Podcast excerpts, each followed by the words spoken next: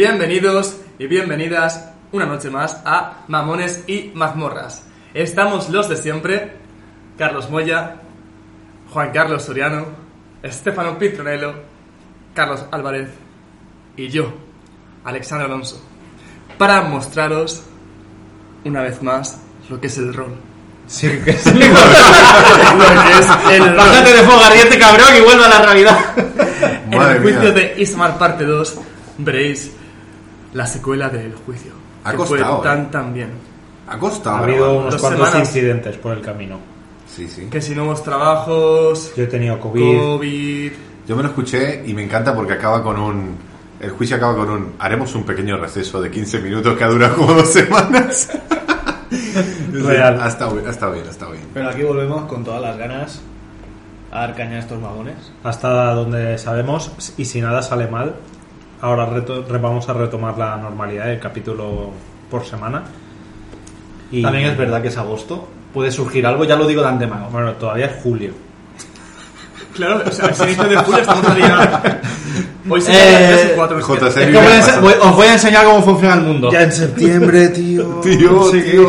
Ya, vale. 2023. No sé qué ponerme para fin de año. Quiero decirte que viene verano. O sea, Guerra de Europa contra Estados Unidos. eso, eso tengo que comprar sí. regalo de Yo que Navidad. agosto y verano Sí, lo sí. tengo eh, como sinónimos, ¿sabes? Sí, que... Mm. Sinónimos que dos palabras son iguales pero son diferentes al mismo tiempo. Tío, Tenemos- muy- ¿ves? Con mamones y mazmorras. Aprendes y te diviertes. Muy Bueno. bien. Carlos, Vamos allá. Espera, ya que estamos, y si no lo has dicho tú, coged un refrigerio, un refrigerio bien frío, una cerveza, una coca. Bueno, eso no, una ps, lo que Un queráis. refresco de soda, Alex. Claro, claro. O una poción de salud bien fría. Como cojamos un refrigerio frío o una cerveza, te digo yo que el juicio se va a la, a la verga, vamos. Tampoco va muy bien caminado, pero Bueno, Carlos, cuando quieras. Vamos allá con el capítulo 29.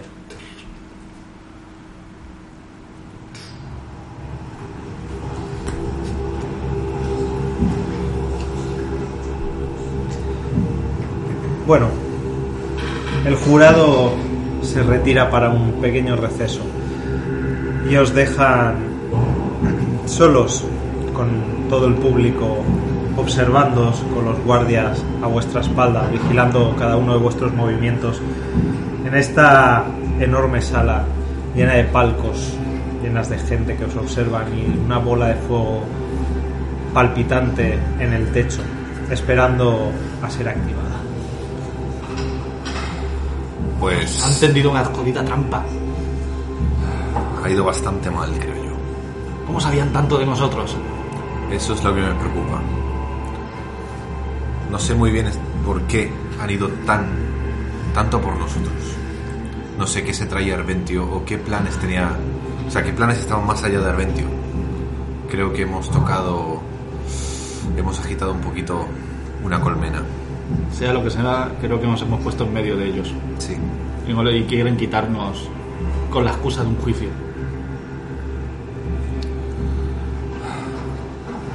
Maldito Creo- fiscal ese de los creo- cojones, soberbio. Es un fiscal.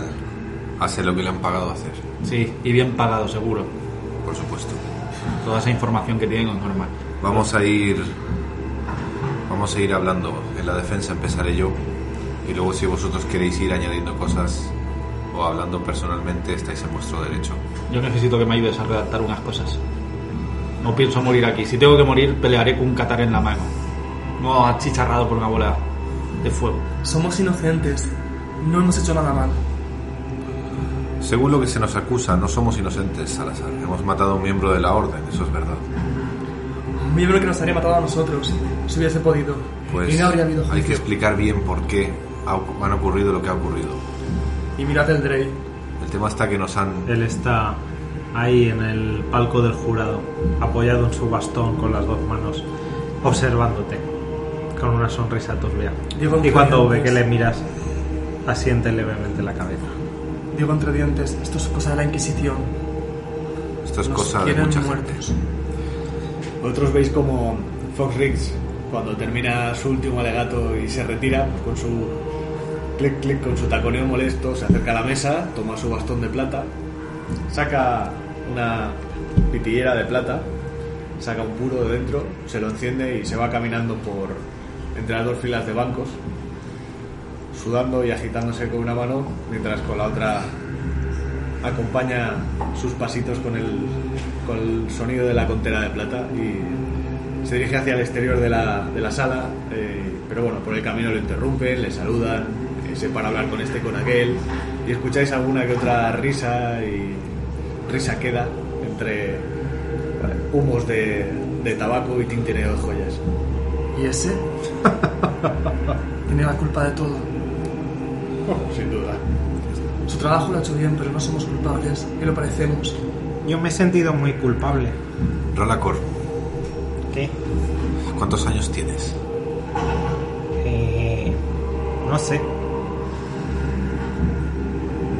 ¿Verdad? No sé, no los he contado. Quiero, quiero ver si te podemos sacar y que no te vuelvan a preguntar, porque se, podría, se te podría considerar un niño a ojos de, de lo que viene siendo tu, tu raza. No tengo yo claro si eso va a servir. Yo ya estaba ahí cuando estos dos llegaron. Ya. Entonces, mínimo Pero las 20 razas, años. las razas son distintas, Ralacor. Y Rast. Quizás Ralacor tiene que pasar muchos años antes de que llegue a una adolescencia y cosas por el estilo. Ya, pero ¿habéis estudiado los contempladores amigables? Muy poquito. Si ni siquiera les extraña eso, no creo que, que se salga. Los de mi raza no suelen dejarse estudiar mucho. No. Para nada. Entonces, ¿cómo queréis proceder, Minandris? Pues hay que ver exactamente por qué nos atacan. Para empezar, la acusación ha sido Severa. no. Sobre el tema que nos atañe, creo que no han ido porque no tienen información del todo. ¿O no quieren que salga No información? saben, no saben lo que ocurrió realmente esa noche. Entonces ahí tenemos alguna base. Lo que han hecho ha, sido recuperar, inform- recopilar información de nuestro viaje. Alguien se ha tomado muchas molestias. Alguien se ha tomado muchas molestias y han sacado cosas fuera de contexto. Por cierto, aquel, aquel campesino, no recuerdo su nombre, estaban a punto de matar al al hijo del dragón. El señor Felton. Fenton. Sí, al señor Felton le vamos a hablar, sobre todo porque... Bueno, Le no. pagamos monedas por su silencio. No lo recordaba. El señor Felton se fue con 20 monedas y con todos sus hombres, tranquilamente. Pero también no sé si... A ver, lo podemos llamar o no, porque no tiene nada que ver con el juicio. Pero ha sido usado para incriminarnos, para incriminarme. No, ha sido usado para que... para bajar la reputación de todos. Minandris, por los dioses, parezco un fanático de cara a toda esta gente. Y lo eres, Salazar. Y lo eres. Llamarlo creo que es una tontería. Ya es tarde para intentar defender las acusaciones. Creo que hay que mostrarles lo que no quieren ver. Deberíamos llamar a Olid, al carretero. El carretero vivió en, en Bajo Molino durante el tiempo que Arventio estaba vivo. Él puede dar fe de lo que ocurrió en ese tiempo. Yo voy a llamar a otra persona, ¿A quién llamarás? al hermano de Arbendio. Lo primero que quiero hacer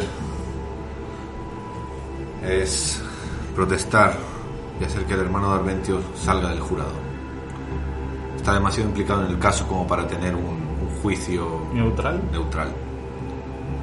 Eso deberíamos hacerlo. Yo, yo quiero que el propio hermano de Arventio, al igual que ha dicho el fiscal con su propio puño y letra, diga que ese diario es su letra. Y Sí. no mienta delante del esto. Podrás llamarlo, pero Porque con lo, ese diario tenemos alguna esperanza. lo primero que vamos a hacer, lo primero que vamos a hacer es intentar que no sea parte del jurado. Vale. Pero entonces hay que darle. que darle motivos de peso. Decirle que, que está demasiado implicado. No, es su hermano, ya tiene motivos de peso y lo ha dicho y lo ha dicho el señor el señor Foxrich y lo miro ahí al final de la sala. Está junto a un par de hombres bien vestidos. Es su hermano, incluso incluso le dio su pésame frente a toda la cámara. Hay una norma en la torre que diga que. Evidentemente en un juicio el jurado no puede estar involucrado. ¿Qué tipo de jurado sería entonces? Pero ¿es una norma legal o no es una norma legal? Rust. ¿O es algo que tú crees por no conciencia? conozco- Me acerco, bajo, bajo el volumen y le susurro Rust. Ahí arriba en el jurado no puede estar ni el maestro Viterak. Entonces si tiramos a uno puede que tiren al otro. Pues prefiero uno y uno. Y que traigan gente neutral. Estoy dispuesto a esa apuesta. ¿Y se ponen a Teldrey?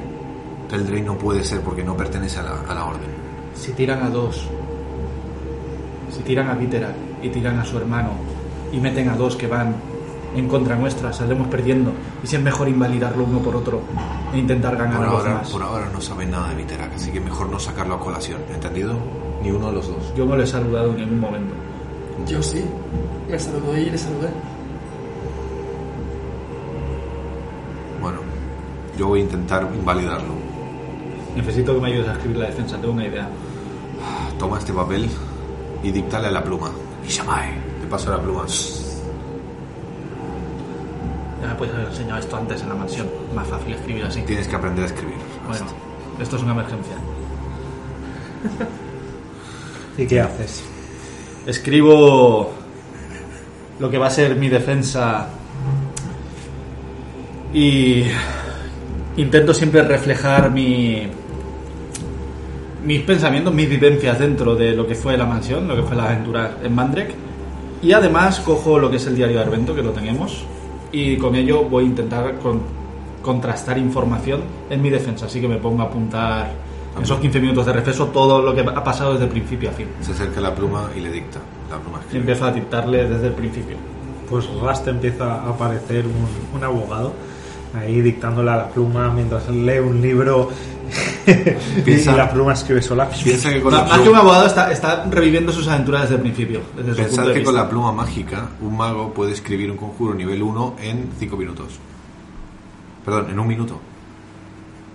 Así que... Bueno, pero tiene que recordar, me imagino. Sí, o sea, es, es prácticamente lo que tú dices, escribe. Sí, por eso. Estoy, Sí, empiezo a recordar toda mi...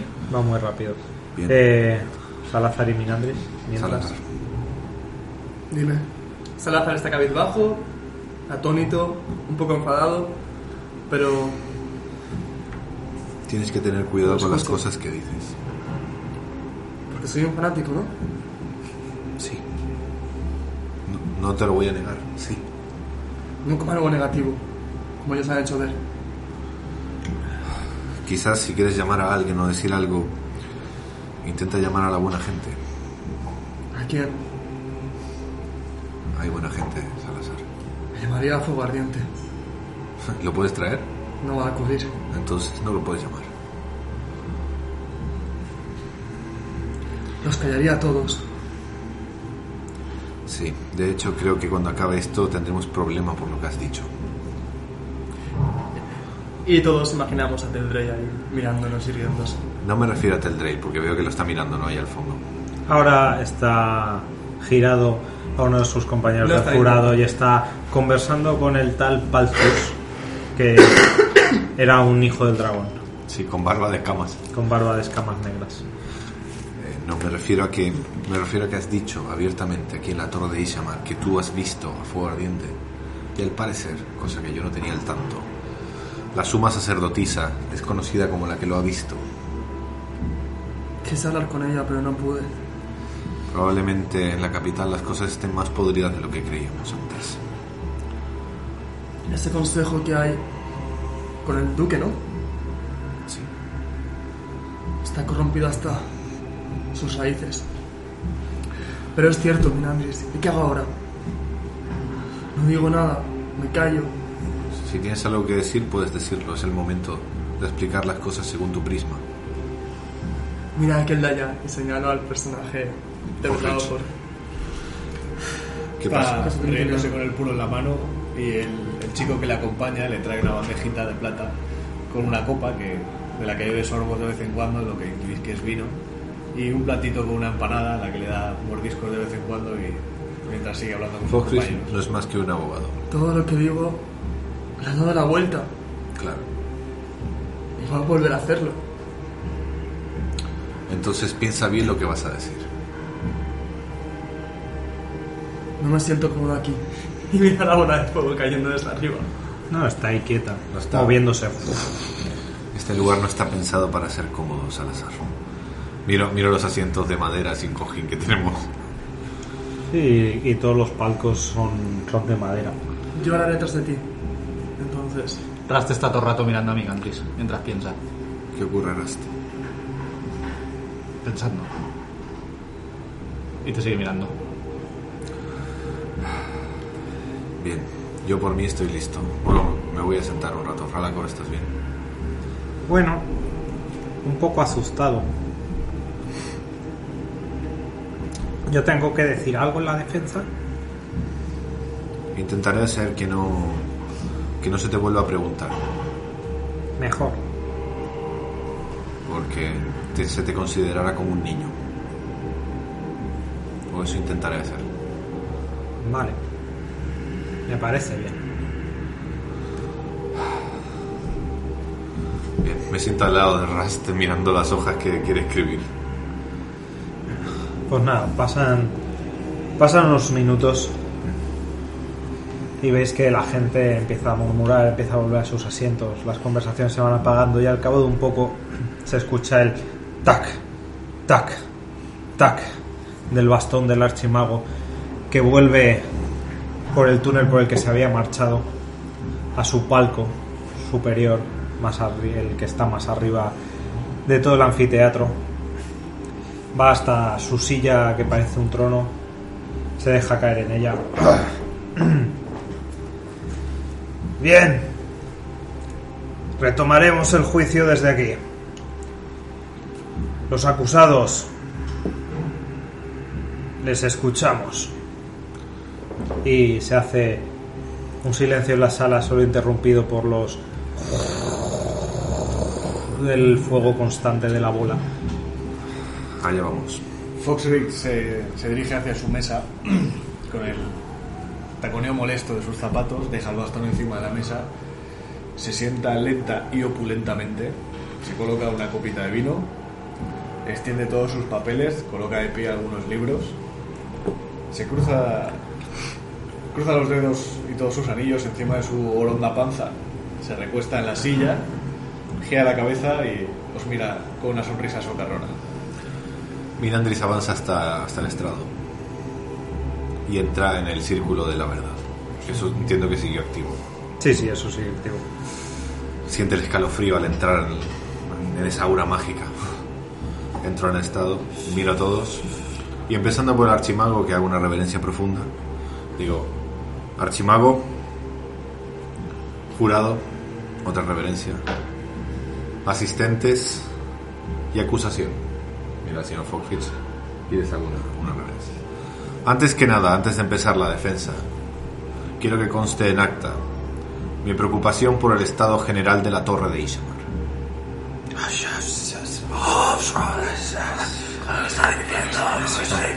Cuando yo fui un aprendiz, se me dijo que la torre era un lugar de luz y que todo lo que estaba ahí fuera era oscuridad. Que la falta de conocimiento es oscuridad. Y aquí en la torre, que estudiamos todos los campos, somos luz. Pero por lo visto, entre las esquinas se nos han empezado a colar sombras. Y cuando digo esto, miro, miro al archimago.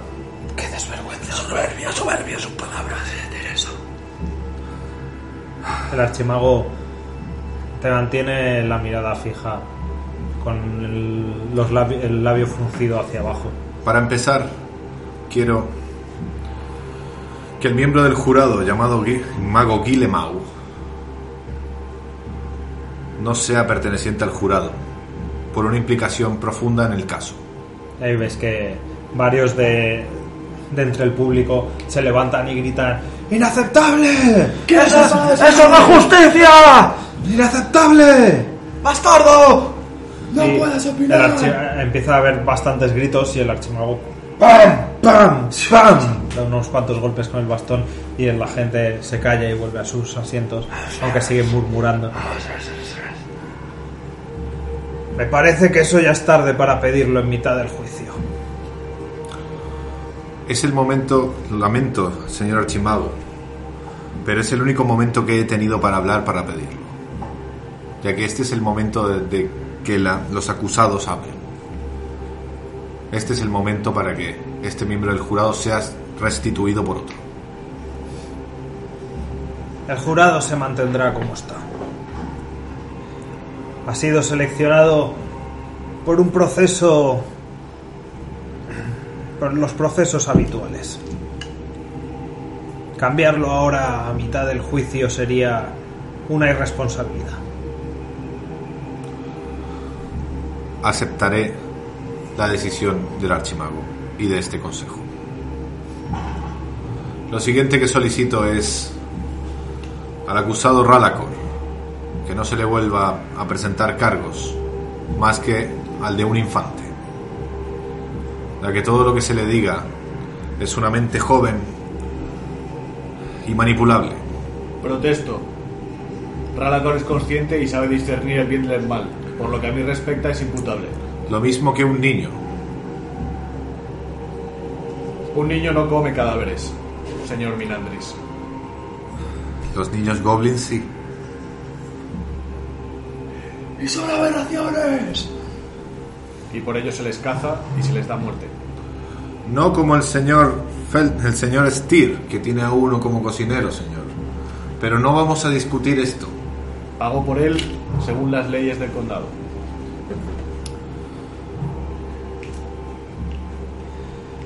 Eh, Ralacor es tan acusado como el resto de ustedes, pero desde luego este jurado tendrá en cuenta sus características especiales.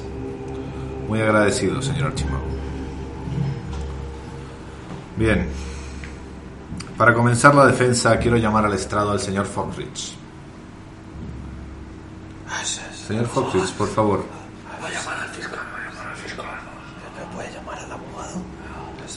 Protesto, solo represento al señor Christopher Walker.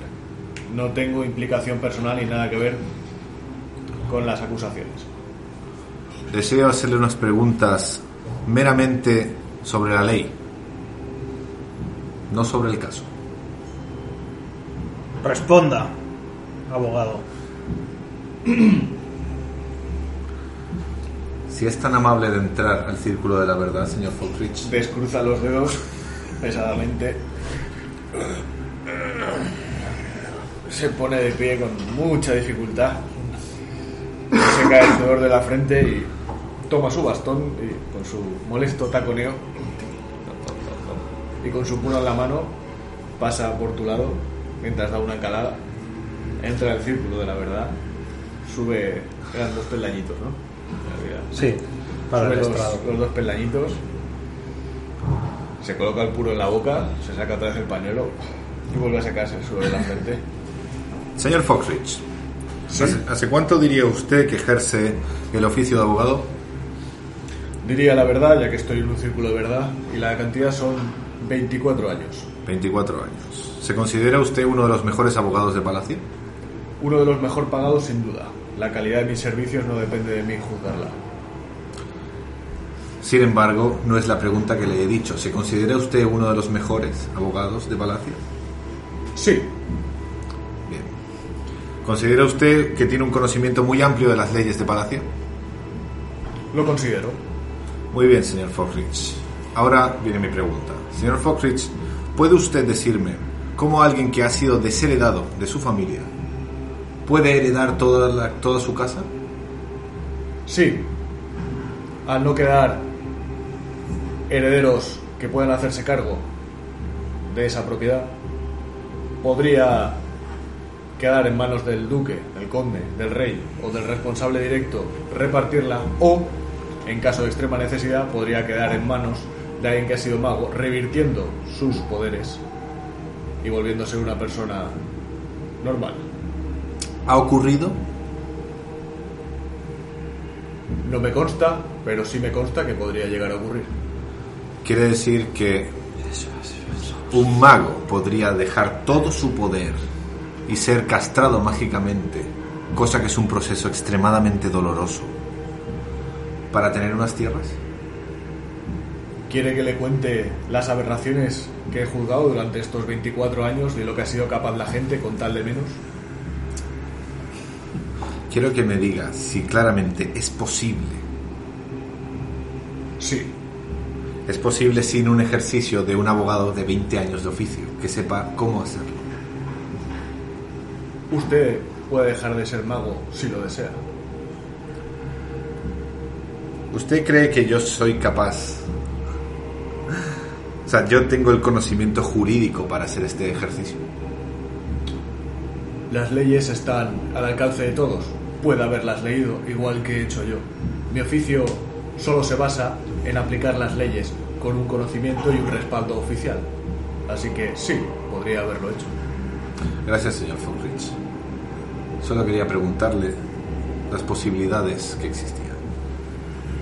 Muchas gracias. Puede retirarse. Muy bien. Baja los dos pasitos. Clop, clop, clop, clop, clop. Va hasta la mesa. No se caerá. bastón. Piensa rastro. Cabrón. Y se vuelve a sentar ah, opulentamente. Muy bien. Quiero llamar al maestro Caranos.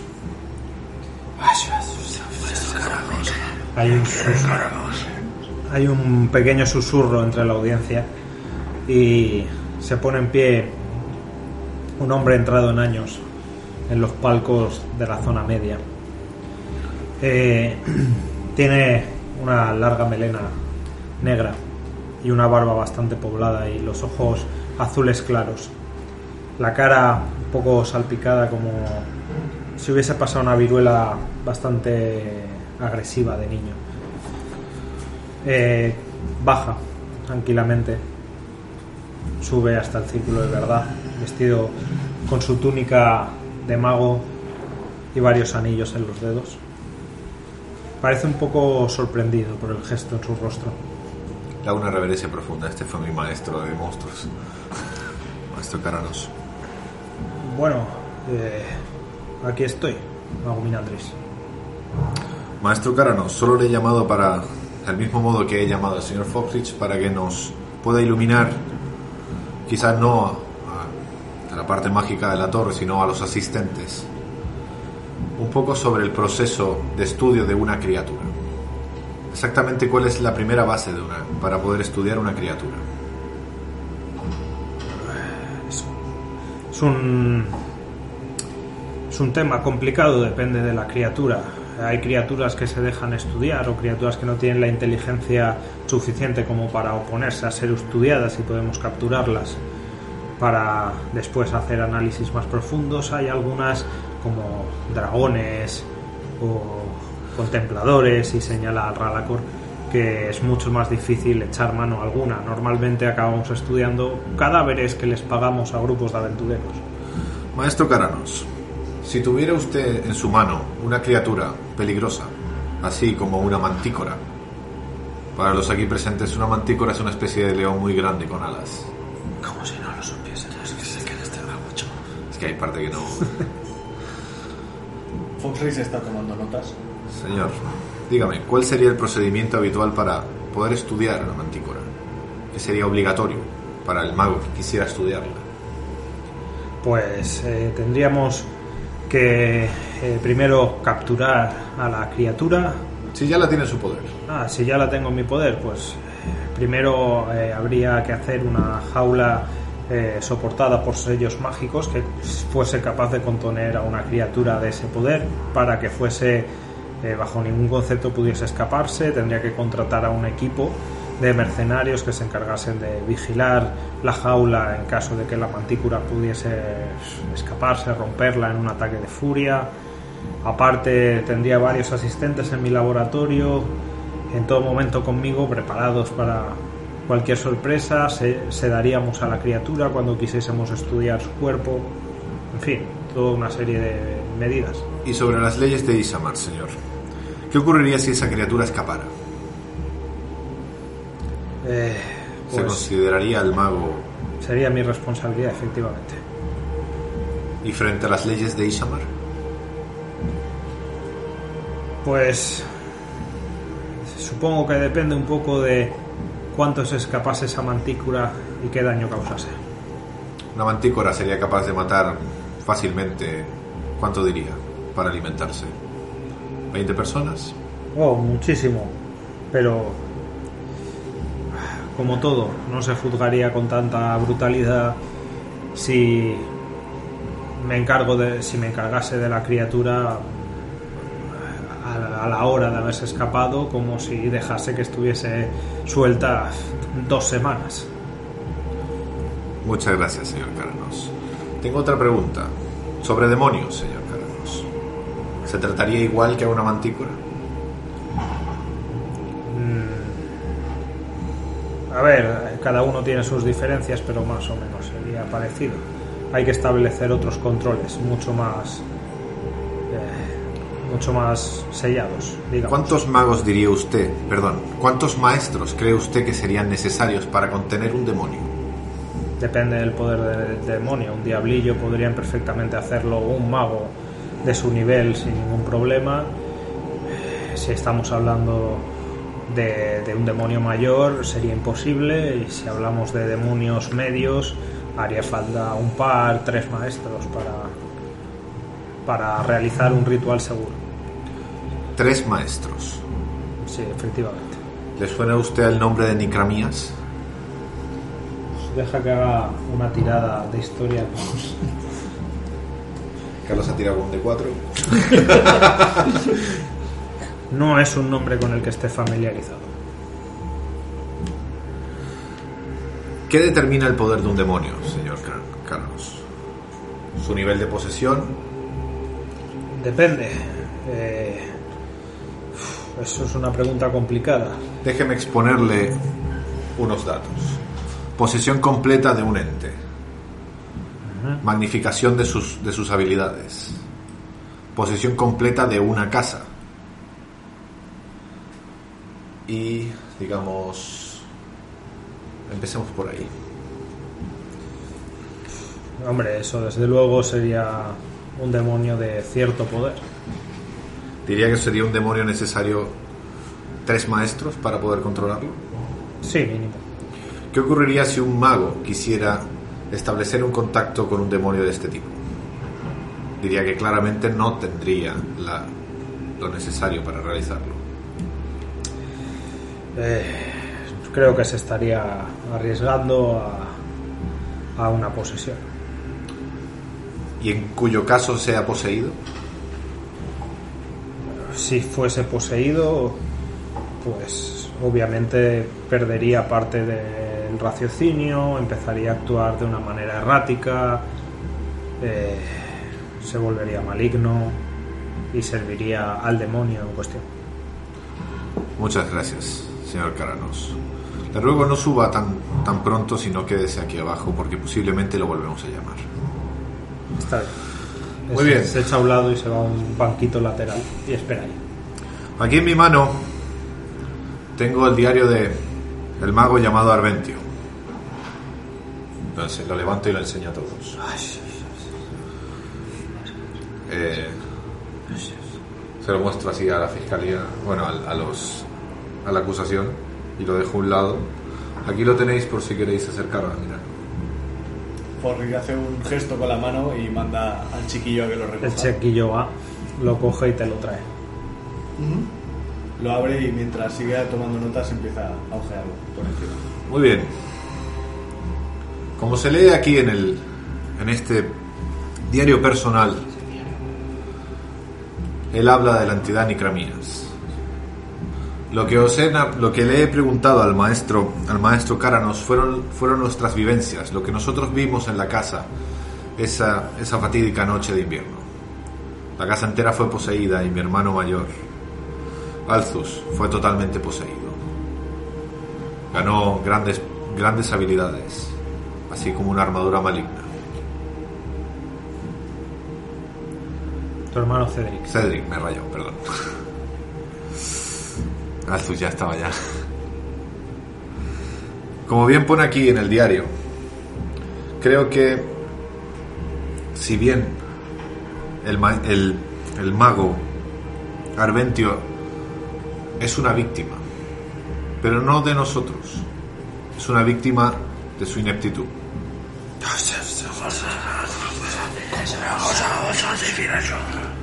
El mago Arventio acudió, acudió a las tierras de Mandrek para sustituir a la maestra Kiliana que había ya había hecho sus 10 años de, de servicio a la casa. Y cuando llegó allí se enteró y supo inmediatamente de la posesión y supo inmediatamente del demonio que tenía entre manos. Y siendo un simple mago y no un maestro, intentó contactar con él y ganar algún tipo de poder. A lo que yo, a lo que yo voy diciendo que es una víctima es porque se dejó poseer. Y lo que nosotros y mis compañeros nos encontramos allí no era más que un mago poseído. Inconcebible. Eso es lo que está diciendo. Además, Difamador. además no solo eso, sino que creó una quimera. Lo pone ahí en su puño y letra, lo podéis ver. Miro ahí al señor Foxrich. Una quimera que se le escapó. Y como dijo el maestro Cáranos, si, si se te escapa, le la buscas y acabas con ella y no pasa nada, no pasaría nada y sería juzgado con menos severidad. Pero dejó la quimera días y días, lo que dañó enormemente al pueblo de Bajo Molino. Y por esto hago llamar a Olid el carretero. Ves que el archimago frunce el ceño, pregunta a alguien que tiene detrás como un sirviente. El sirviente se encoge de hombros. Dice: ¿Quién es ese Olid? Olid carretero de Bajo Molino, es el carretero del señor de Mandrek, mi hermano. Está en la ciudad. Sí, ¿Podríais indicarnos dónde encontrarlo? se quedó fuera. No, se quedó dentro. Sí, sí, o sea, se quedó. No, Olid se fue con mi hermano. Está en la mansión de los Dalazan. Es el actual, es el actual eh, carretero de, de- de los Dalazan. De hecho, mi hermano está aquí. Probablemente Olid esté esperando fuera. Mandaré. Mandaré a un mago a buscarlo. Mientras, Ves que hace una señal y un mago entre el público se levanta y se marcha.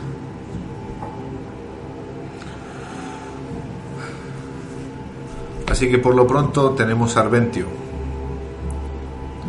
intentando contactar con un demonio mayor, creando criaturas a las que no podía guardar, ya que carecía de un grupo de mercenarios, carecía de los sellos necesarios, y él pone textualmente en su diario, se me escapó, dejando a la criatura libre para dañar al pueblo de Bajo Molino.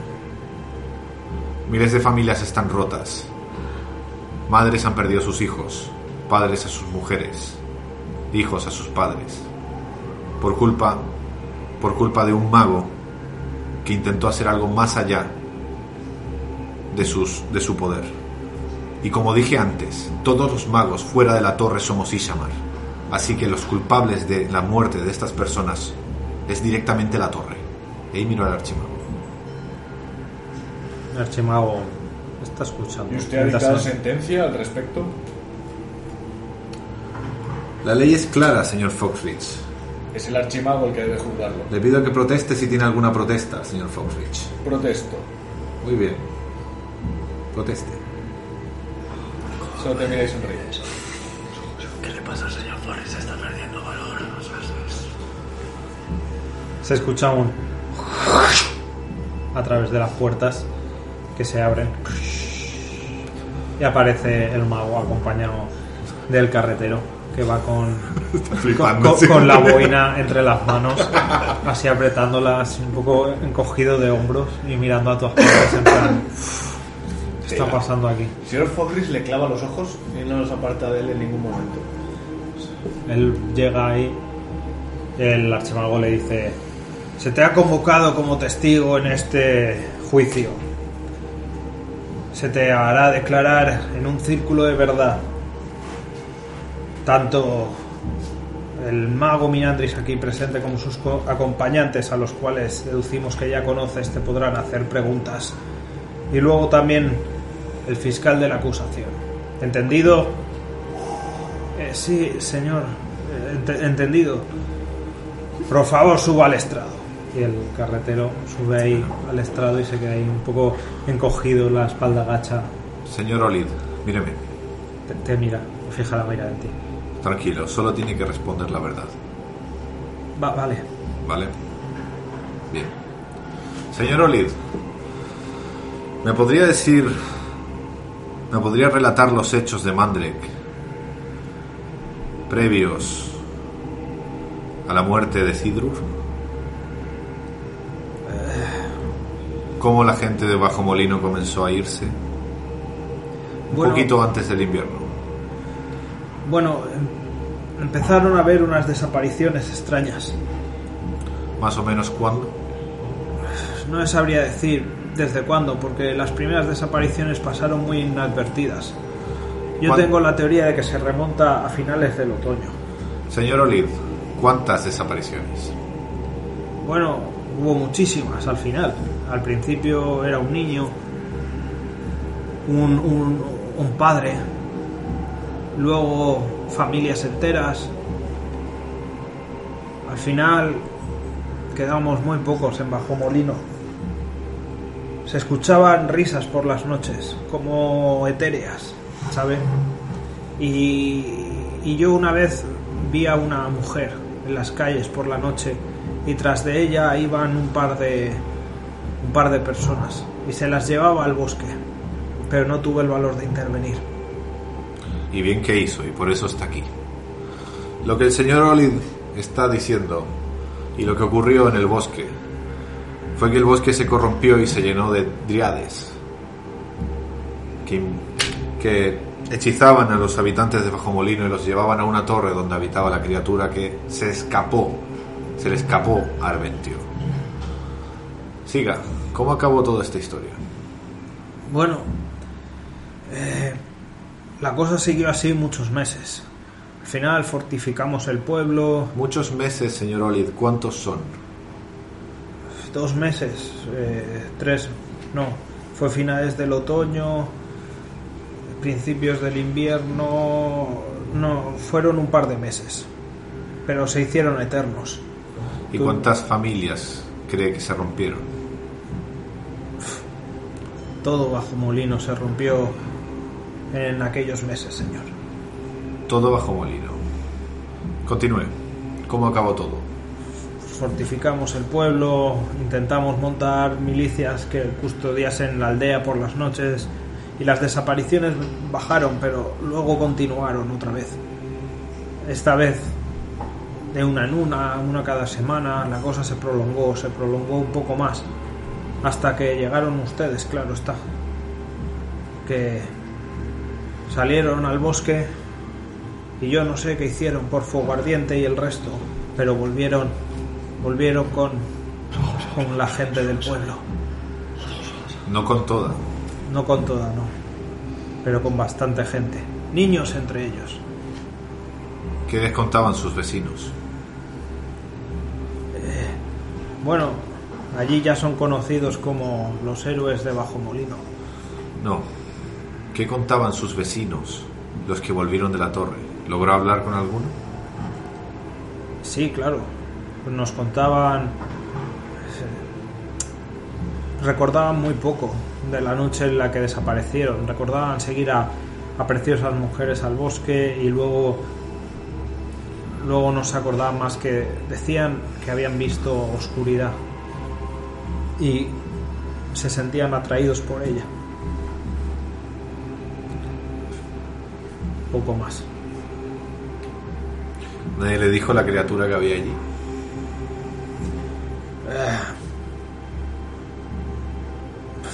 Algunos hablan de, de, de rugidos de, de- de un león y otros, bueno, otros vieron el cadáver de la criatura cuando salieron de la torre. Gracias, señor Olid. Nada. Miro, echo un vistazo a mi compañero como si quieren preguntar algo. Ras dice que no con la cabeza.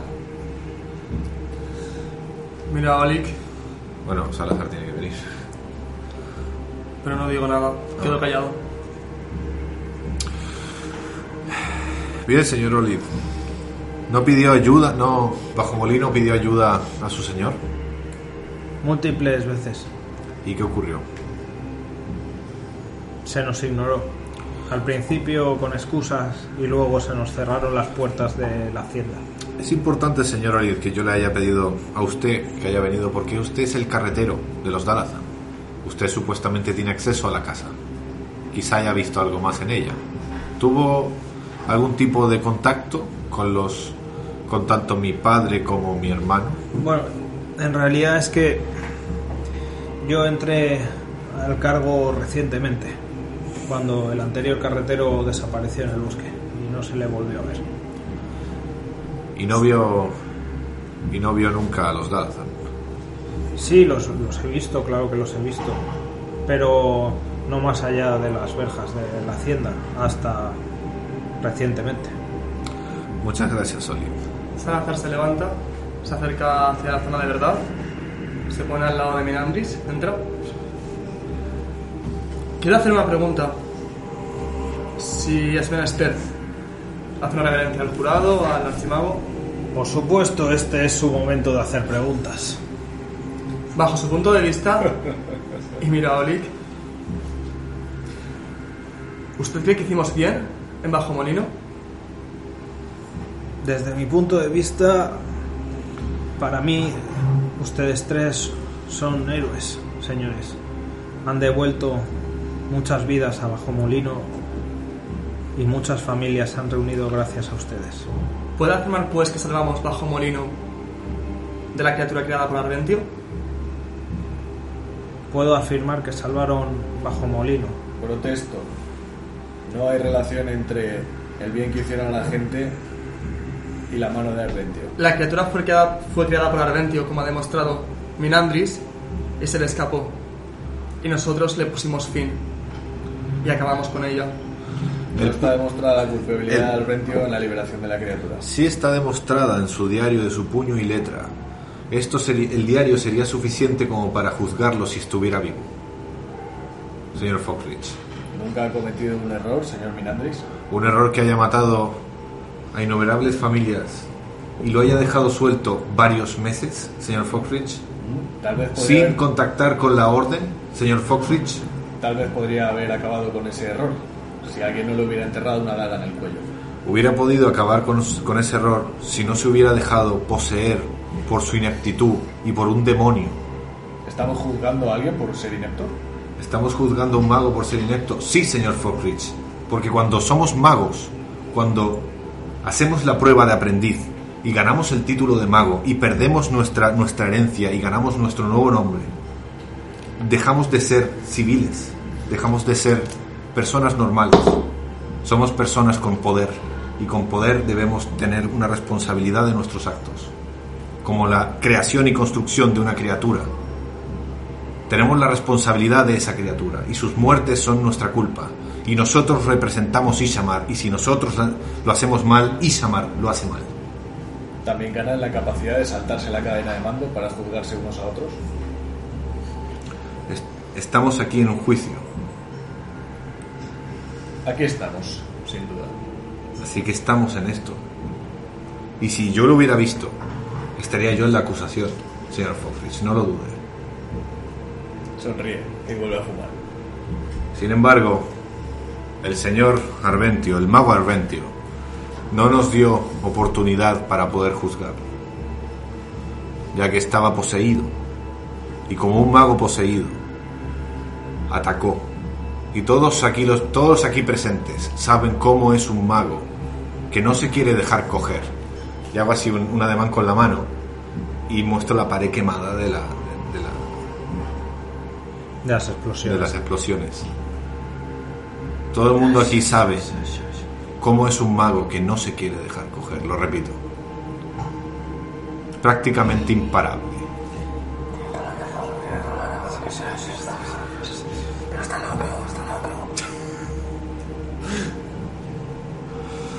Bien.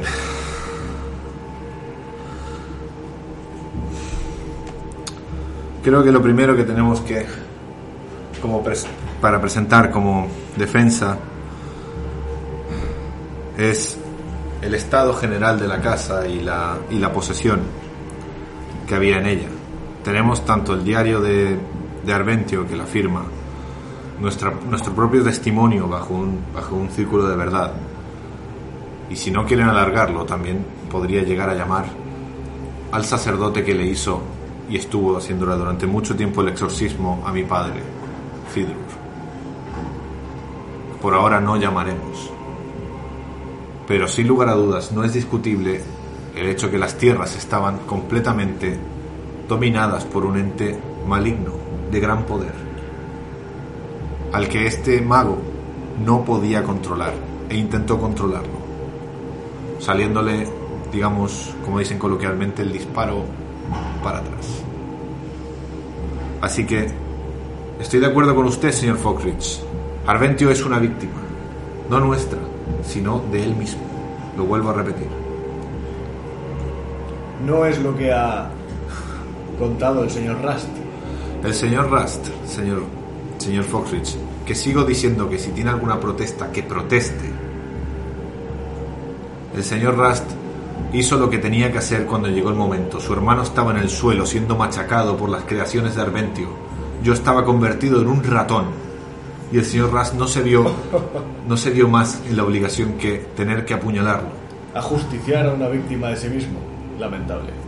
Hay veces que no se puede hacer otra cosa con alguien que está completamente dominado por alguien. Y eso lo saben todos los de aquí. Todos los aquí presentes. Hago un ademán, pero solo por la zona de magos. Saben y conocen historias de poseídos. Que al final, el único final que han tenido ha sido la muerte.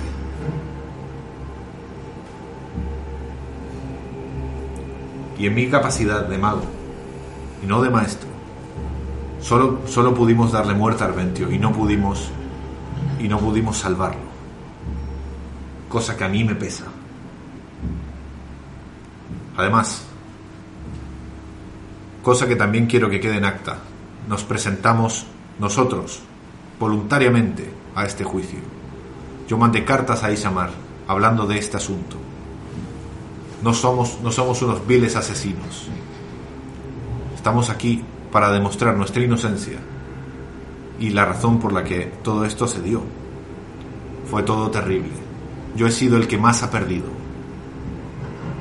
He perdido a mi padre, he perdido a mi hermano. Y ahora parece que alguien quiere que pierda mi hogar, que es la torre de Isamar. Le aseguro, señor Foxley, que, es- que no es mi plan. Lo que más deseo en esta vida es ser maestro. No sabía quién tiene que convencer. Pero sé que a usted le gusta que me dirija a usted, señor Foxrich. Sonríe.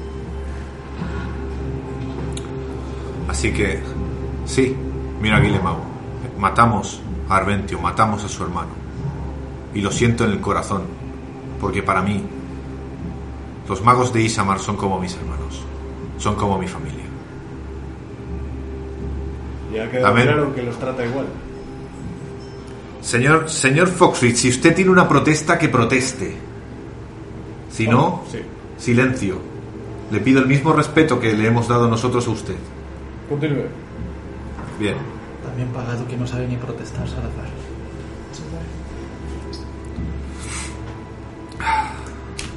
por dónde iba. Señores del jurado, creo que Ras quiere deciros, quiere contaros lo que ha ocurrido esta, la noche, el 23 de noviembre, allí en, en, la, en la casa de Mandrick. Miro, Ras mira la, la- fija la mirada en el fuego balbuceante, moviéndose, y a los magos y empieza a entrarle un poco de nervios. Por mi parte, solo queda decir que solo deseo el bien de esta buena institución. Solo deseo que la torre de Isamar siga siendo luz. Solo deseo formar parte de esta gran institución y ganarme el título de mago, no con dinero, sino ganármelo realmente. He vagado más de 10 años por las tierras de Palacia, ayudando a sus habitantes, para ganarme este derecho.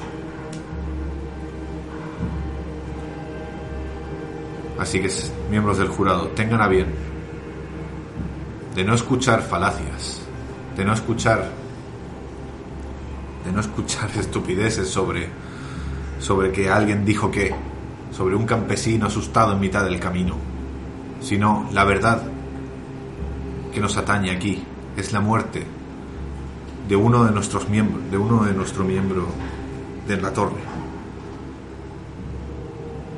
Alguien que no debería haber muerto, pero sin embargo, por no seguir los protocolos, aquí estamos. Ras, le doy, le doy la palabra, señor, señor Forja Negra. Asiente la cabeza. Bajo, Suerte, hermano. Bajo el estrado, bajo el estrado y me voy a. Yo estaba contigo en el estrado porque iba a hacer una pregunta. Sí, no, bueno, pues le paso la mano por detrás a, a Salazar y yo me vuelvo al estrado. Me vuelvo a la silla. Y me bajo con Minandris porque no sé qué no hay parado. Vas a hacerlo muy bien, hermano. Minandris. Sí, sí, sí. Sí, hermano, confía. Confía en mí. Confía en ti, hermano, como lo hacía padre. Tienes razón. Al fin y al cabo esto es una, es una batalla más que tengo que ganar. Fogrick coge una hoja en blanco y la pluma y mira a Ras. Ras empieza a andar hacia el círculo de la verdad, un poco nervioso aún, mirando a su alrededor, la imponente torre desde dentro.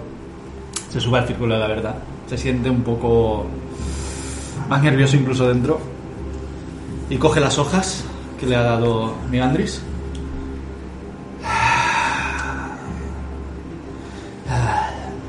Mira al archimago. Distintivo y querido archimago de la Torre Isamar. Y le hace una reverencia como puede, enseñada por Mirandris. Bueno, la sé bien. El archimago no cambia el gesto. Parece que está todo el rato como oliendo a mierda. Maestros de la torre y jurado de esta sala. También hace una pequeña reverencia. Abogado Sebastián Forfrist. Mi nombre, como bien ha dicho el mago Mingandris, es Rast. Ya sea Forja Negra de Falicia, me da exactamente igual como os dirijáis a mí. Lo que realmente importa es el por qué hemos sido llamados hoy aquí.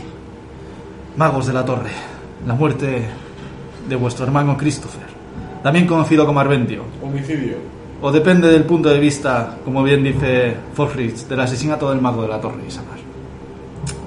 Miren, jurado, yo no soy bueno con las palabras. Me ha tenido Mingandris que ayudar con la defensa y guiarme, como siempre ha hecho desde que lo conocí. El mago Mingandris, aquí presente. Pero hoy, lo que voy a decir sobre este círculo de la verdad y delante de todos ustedes, nace de mi corazón. Y voy a ser lo más sincero posible, no para que se haga justicia, ya sea ante mí o ante los demás, ¿No? sino para que entre todos podamos encontrar la verdad de lo sucedido, fiscal. Bien dicho, hermano.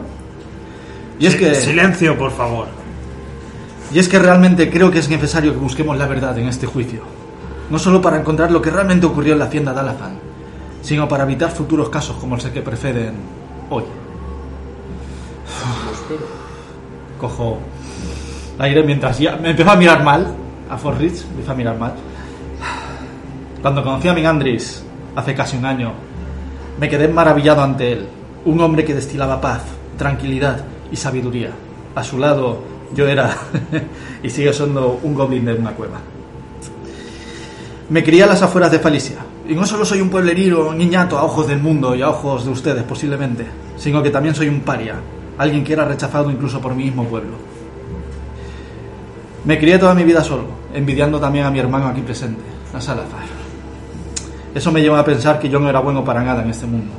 Preguntas como ¿para qué nacido? ¿Por qué estoy vivo? asolaban mi cabeza continuamente. Pero Mingandris, Mingandris, vio algo en mí que nadie más había visto y confió plenamente en mí. Dijo que tengo un buen corazón y que debo quererme a mí mismo. Y en ese tiempo que pasé con él viajando, me enseñó a leer. Se preocupó en enseñarme a leer y me enseñó a escribir, porque sí, querido jurado y magos de la torre, yo no sabía leer ni la letra del abecedario hasta hace poco. Y aquí estoy leyendo esto, que he escrito gracias a Mingandris. Mingandris tomó su tiempo y me enseñó, y yo estoy súper agradecido por ello. ¿Y por qué? Porque me enseñó cómo es el mundo, perdonen mi nervios. Me enseñó a tener modales, me enseñó a comportarme delante de situaciones, a vestirme y sobre todo me enseñó educación, que me faltaba de sobremanera. Sí, su padre se dedicaba a otro momento. Si tiene que hablar, proteste, por favor. ¿Saben, miembros de la Torre de Isamar, cuán feliz era yo por recibir tales enseñanzas de un mago de la torre de Isamar, la cual incluso en Falicia era tan conocida. ¿Saben lo feliz que era yo? Había escuchado muchas leyendas e historias de los magos de la torre, y en gran parte se lo debemos a las buenas hazañas de la torre.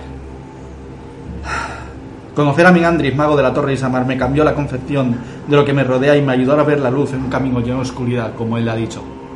Además, gracias a sus historias, deseaba ver la Torre de Isamar con mis propios ojos. Y aquí estoy. Así que puedo decir que he cumplido parte de lo que deseaba. Pero no de la forma que me gustaría a mí, claro. No siendo juzgado por un asesinato. Entonces, y miro también al fiscal. ¿Por qué es importante contar mi historia y mi relación con Migandris? Me hago la pregunta. Yo también me la hago. Bien, pues seguro que lo entenderá dentro de poco. Porque saber mi relación con Mingandris es importante para conocer por qué tuve que acabar con la vida de Arventio, en defensa propia.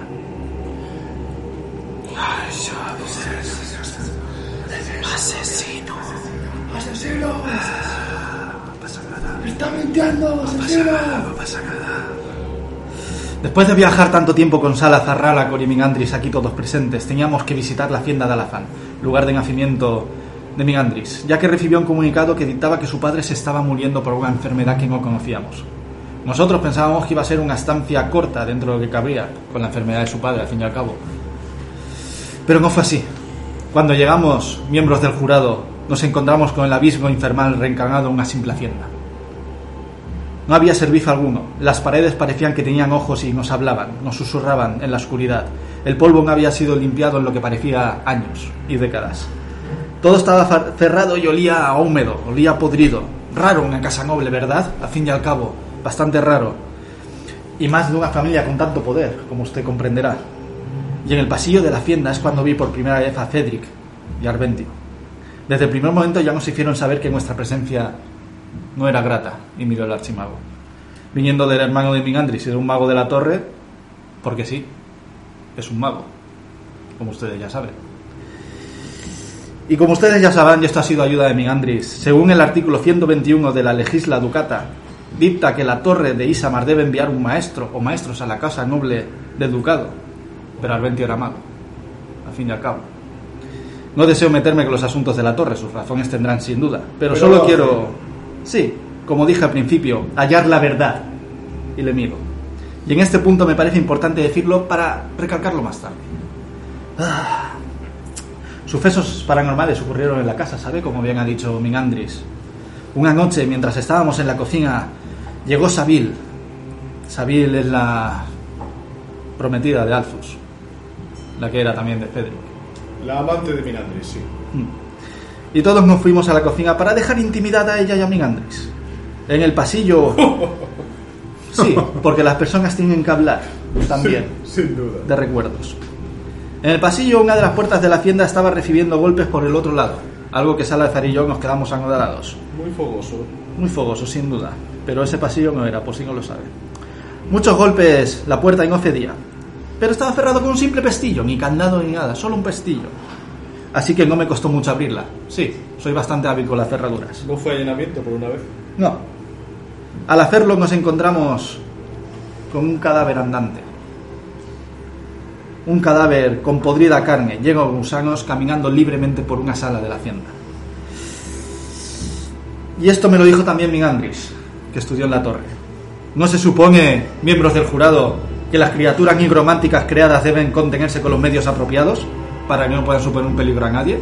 Tenía un pestillo, ¿no? Un pestillo es algo mágico, un sello, una contención de mercenarios. No se había escapado hasta que lo, lo abrieron. Se había escapado porque en esa sala estaba el laboratorio secreto de Arventio, que más tarde diré, y se escapó de allí. Así que sí, se escapó también. Ah, Además, siguiendo con mi historia, no quiero entreteneros, voy a ser rápido. Nos enfrentamos a la criatura y conseguimos acabar con ella, casi terminando con nuestra vida. La mía al menos, ya que acabé en el suelo. Al terminar el combate escuchamos un grito procedente de otra persona, que nos dijo que alguien había secuestrado a Sabir, la mujer de, de Fedric en aquel momento, y no sabía dónde se la había llevado.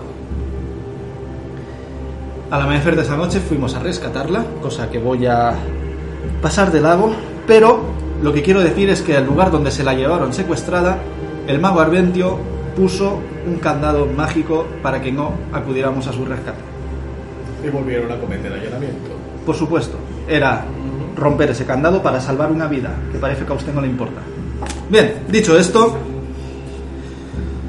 cuando llegamos a la torre encontramos a un ser de otro mundo. Yo esas cosas no las entiendo, pero Mingandris la llamó una Banshee.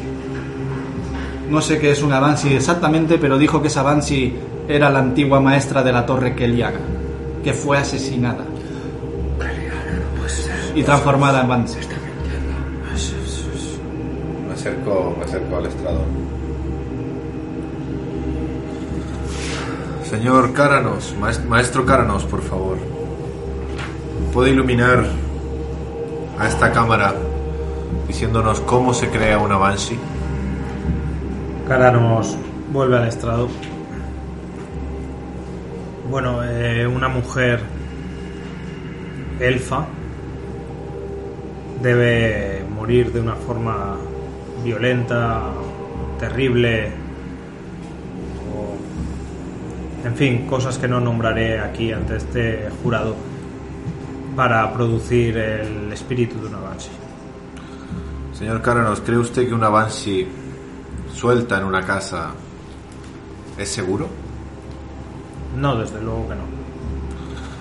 ¿Una Banshee puede pasar por encima de una cerradura mágica? Depende de la cerradura. Cerradura eléctrica, para ser, para ser exactos. Podría, podría servir para Para que no atravesara la puerta, señor Cáranos. Pero la Banshee le recuerdo que es incorpórea. Sí, efectivamente. Bien.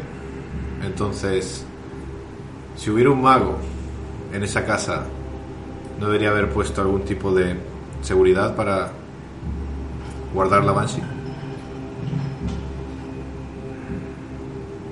¿Es posible? Siquiera. Depende de qué convirtiese la Banshee en su guarida, pero yo creo que lo más prudente sería directamente eh, eliminarla. Y si un mago de la torre se encuentra con una Banshee, ¿qué debería hacer? Eliminarla es lo más sensato o intentar intentar capturarla o expulsarla, quizá. Muchas gracias, señor Cáranos. Él asiente y se marcha del estrado. No solo, no solo los muertos vivientes dentro de la casa, el que nos encontramos detrás de una puerta con pestillos, señor Forbis, y el que nos encontramos vagando, y los dos ghouls que nos encontramos vagando por la ciudad, por la, por la casa, estaban libres, sino que también una banshee. Varios meses habían pasado y esto seguía así. Y el mago no había hecho uso de las obligaciones que tienen. Así que esto yo solo lo puedo tachar de posesión. Rast, te dejo la palabra. Solo decirles lo que ha dicho Mingandris. Una maestra fue asesinada, meses pasaron y nadie acudió a saber nada de ella. Incluso el mago enviado a la casa ni se molestó en informar de ello. Eso, eso es una suposición infundada. Sí. Informó de lo ocurrido. Perdón, pues no lo conocía. Lo dicho, Mingandris encontró y leyó el diario de Keliaga para buscar información y encontramos lo, Lo pongo en la mesa. El chavalito corriendo para allá. Coge el diario y te lo trae. Y resumiendo del diario, sus últimas palabras son las más importantes. Un ente que ahora sabemos, maestro Calano, usted está aquí, que es Nikrama. Ese ente es el que poseyó la casa. Nos expulsaron de la hacienda tras esto. Y tras varios días de investigaciones por Bajo Molino, en sus bosques, encontramos una bola de oscuridad de Nikrama. Una bola que atraía a sus aldeanos. Custodiaba nada más y nada menos por una quimera. Quimera que, según el diario de Arventio, fue creada por él. Y se le escapó. Durante bastantes meses, por cierto. Tuvimos que acabar con ella para poder salvar a la gente de Bajo Molino. Después fuimos a la dama del pantano, la dama del pantano que habitaba en Mandrek y nos ayudó con la presencia en Ikrama, cómo poder pelear contra ella para salvar a todo Mandrek. Y nos avisó también de que algo horrendo estaba pasando en la hacienda. Cuando llegamos a la hacienda, la oscuridad había invadido totalmente la casa de los Dalafan, gente del jurado. Fuimos abriéndonos paso a paso como pudimos, derrotando a los entes y a los monstruos de Ikrama y sobreviviendo a duras penas. Qué heroico. Cuando casi estuvimos allí, señor Forsich, a punto de llegar al foco del problema, el cual se encontraba en una de las torres de la casa, nos encontramos con Arventio. Custodiando la puerta, custodiando uno de los orbes de Ikrama, cosa que la carta que le envió a su hermano dice totalmente lo contrario. Rust. Aquí estoy ahora al lado de Rust. Llamo al estrado al señor de Mandrek. No quería hacerlo, pero voy que. Está el señor de Mandrek en la ciudad, en- entiendo. Mandaré a otro mago a buscarlo. Receso de cinco minutos. Y la gente empieza a hablar entre ellas, la gente se levanta, se mueve por los palcos. Rust, has hablado muy bien. Me acerco corriendo donde están ellos dos. Muchas gracias por tus palabras, Rust. Le, le doy la mano. Solo estoy diciendo lo que pasamos allí. Hermano, casi ni parecías tú. Increíble, Lo Rust. has hecho muy bien. Enhorabuena. No, no me refiero a eso, Rust. Me refiero a lo que has dicho de mí. Gracias. Pero es la verdad. Y es lo que tú decías aquí, tú eres la torre. Me rasco un ojo porque me pica. Tú eres la torre. Y me enseñaste a escribir y a hablar. Y Sí, tener sí. educación. Es verdad. ¿Y el Filprun actúa, has visto? Sí. Lo sé, lo sé. ¿No quieres decir nada, Salazar? Es que no me creo que Rasta haya hablado así de bien. Yo tampoco. Te sorprendería lo que puedes hacer cuando puedes escribir. Y no piensas directamente lo que dices por rabia, ¿eh? Me lo digo a mí mismo. Bueno, Le he tirado un rayo ahora mismo. ya hace tiempo que sé escribir, pero te agradezco el cumplido. Está muy bien y además, sinceramente, en lo que has dicho no hay... Es, es verdad, o sea, no hay ninguna mentira, es lo que pasó. Ya, pero A mí me el preocupa. punto que quiero hacer aquí es que no somos héroes. Hay dos puntos de vista o tres, y este es el nuestro. Claro. Somos héroes. No, no podemos ser héroes. Somos los héroes del Mandrake. No lo somos. No lo somos porque aquí hay una víctima y esto es así. Yo realmente creo que Arventio ha sido fue poseído y no teníamos Arventio no fue poseído. Arventio lo sabiendas y según su diario ponía que no iba a engañar a Niklama sino unirse a él. Entonces, ¿qué clase de posesión es esa? Lo hizo a sabiendas. Quería que Niklama consiguiera más poder y más influencia. Bueno, para el juicio no tendrá que ser así porque no podemos acusar a, un- a una víctima. Lo mejor que podemos hacer es que sea es que sea víctima.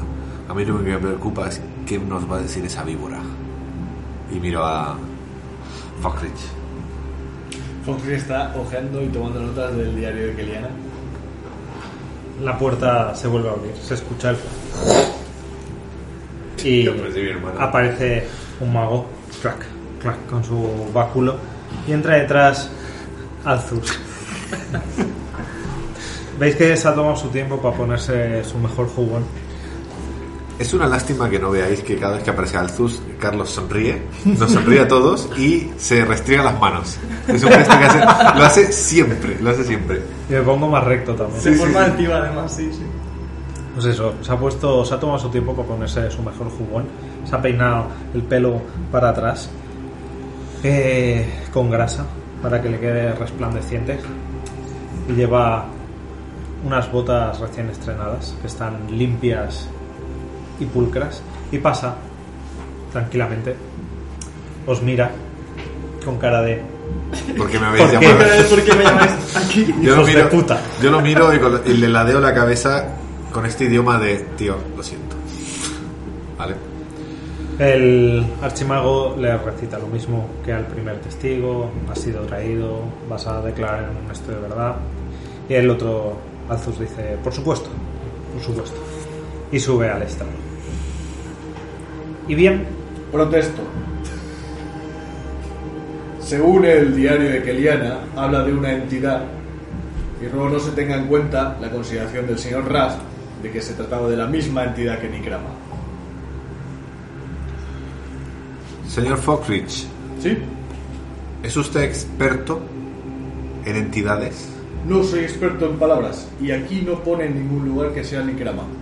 ¿O no es cierto también que Fuego Ardiente estuvo en esa casa?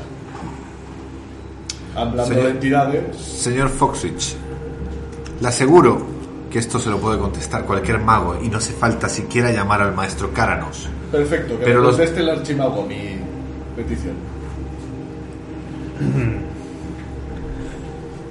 Se tendrá en cuenta la protesta. Pero veo complicado que no fuese la misma entidad. Yo también. Simplemente hago mención a que no se nombra a la entidad en sí misma. Dejo una duda sobre que pudiera ser otra.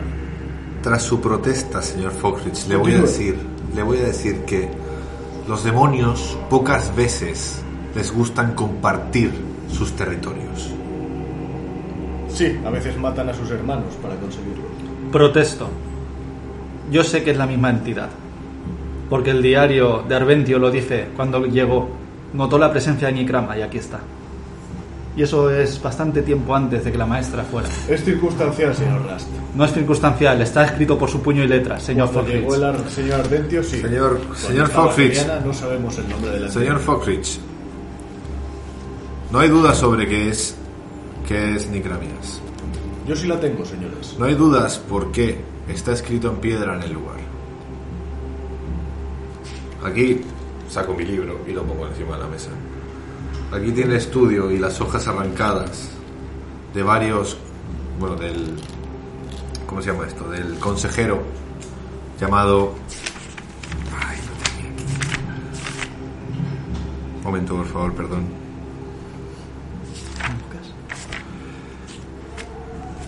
El primer consejero que tomó, del que Nicramias tomó posesión. Caemus. Caenus. Caemus Darazan. Aquí está el diario de Caenus Darazan, que ya habla de Nicramias en élfico.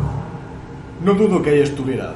Solo propongo una duda razonable sobre que pudiera no ser la única entidad en el lugar.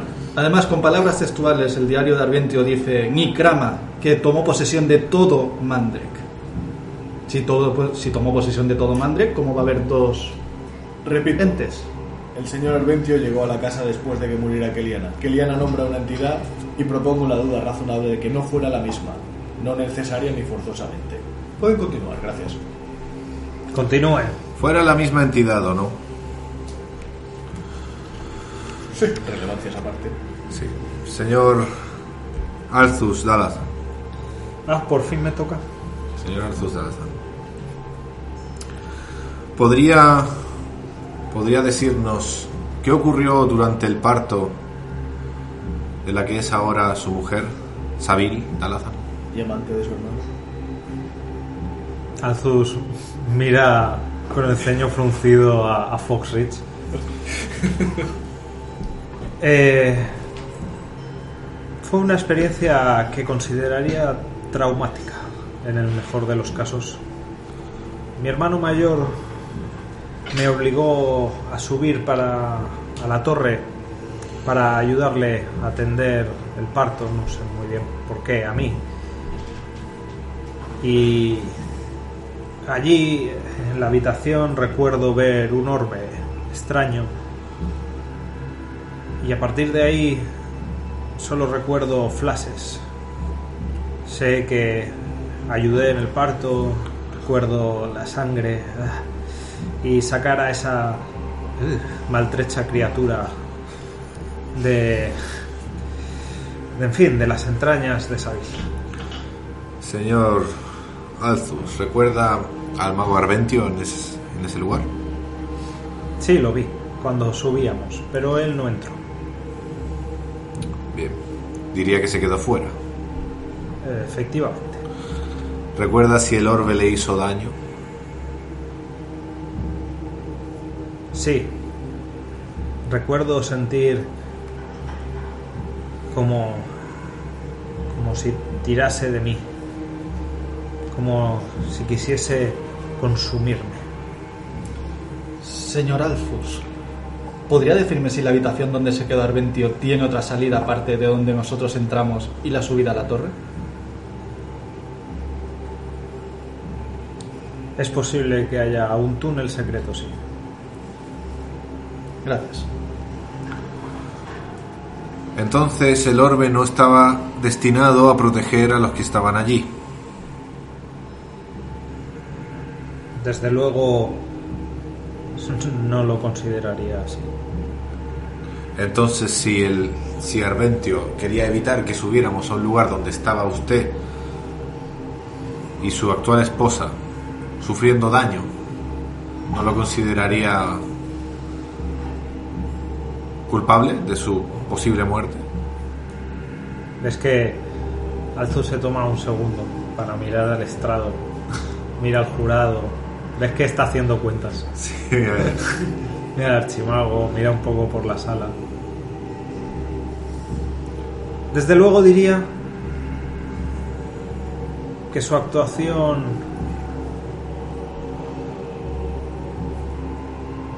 fue poco valerosa, pero parece que su afán por custodiar la torre fue una orden directa del que era señor de la casa en aquellos momentos, Cedric, mi hermano mayor. a esa pregu- ahí quería llegar yo también. Señor señor Dalaza, los últimos días que usted vio a Cedric, ¿me podría decir si era exactamente el hermano que recordaba? ¿O cómo era Cedric en los últimos días? ¿Había algo extraño en él? Sí, Cedric estaba taciturno. ¿Puede explicarlo un poco más? Estaba violento, llevaba la casa con más severidad de la habitual, había echado a casi todo el servicio. Cuando llegué la hacienda era un desastre. Ahí déjame protestar en una cosa, Migandris. No echó al servicio. Alguien los convirtió en zombies en la torre cuando subimos a la Banshee. Rast, no protestamos en nuestros testigos. Ya, Técnicamente puede hacerlo. pero solo quería decir lo que no fueron echados. Pero eso, fueron no, transformados. pero eso no lo sabe Alzus, ya que Alzus llegó más tarde. Quiero hacer unas preguntas. Mira, Alzus. Adelante. Azus te mira con una ceja alzada. ¿Y bien? Señor de la casa Mandrake, De la casa de Alazán, por favor. Dalazán, Delicioso. ¿usted considera que si, nos hubiésemos, si no hubiésemos llegado, si no hubiésemos llegado a tiempo cuando estaba en la habitación con el orbe, habría fallecido allí? Probablemente. Lo replantearé. Cuando, gracias al poder de fuga ardiente, No hace falta ni que proteste. rompí el orbe, salvé su vida, la de Sabil y la del pequeño. La del pequeño no, ya estaba fuera de la torre. Cuando, Había sido secuestrado. cuando rompiste Su vida y la de Sabil. el orbe, pero sí diría que se podría considerar que salvó nuestras vidas. sí. Si el combate hubiese durado, durado más contra el Ventio, el cual nos estó a combatir y nos hizo esa emboscada, si hubiese durado más el combate, ¿usted estaría vivo? Eso es algo que no puedo saber. Habría sido consumido por el orbe, junto a Sabil. Y ahora Mandrake no tendría un señor. Sí lo tendría. Dicho esto, quiero alegar en nuestra defensa que Arventio es cierto que usó al servicio para convertirlos en no muertos al servicio de Nicramías. Nos enfrentamos a ellos y acabamos con su falsa vida. No estaban resguardados ni protegidos. Pululaban por la torre de. por el observatorio y por la parte baja de la casa de la hacienda de Alazán, donde se encontraba su laboratorio.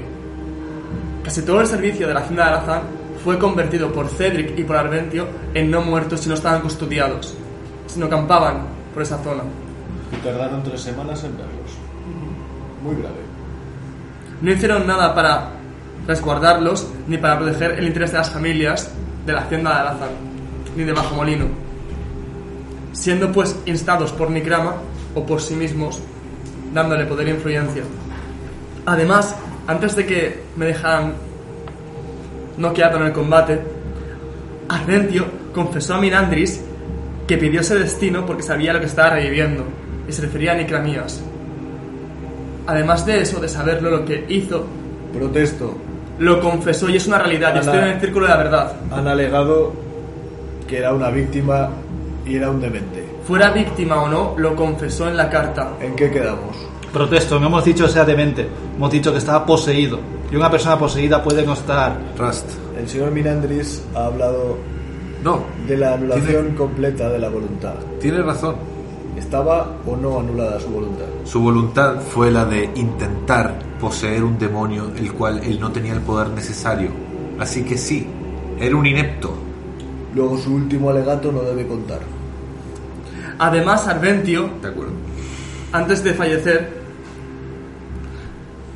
dijo en voz alta y con un tono de altivo, Repito, podéis detenerme poseído- a mí, pero no detendréis a él, refiriéndose a Nicramías.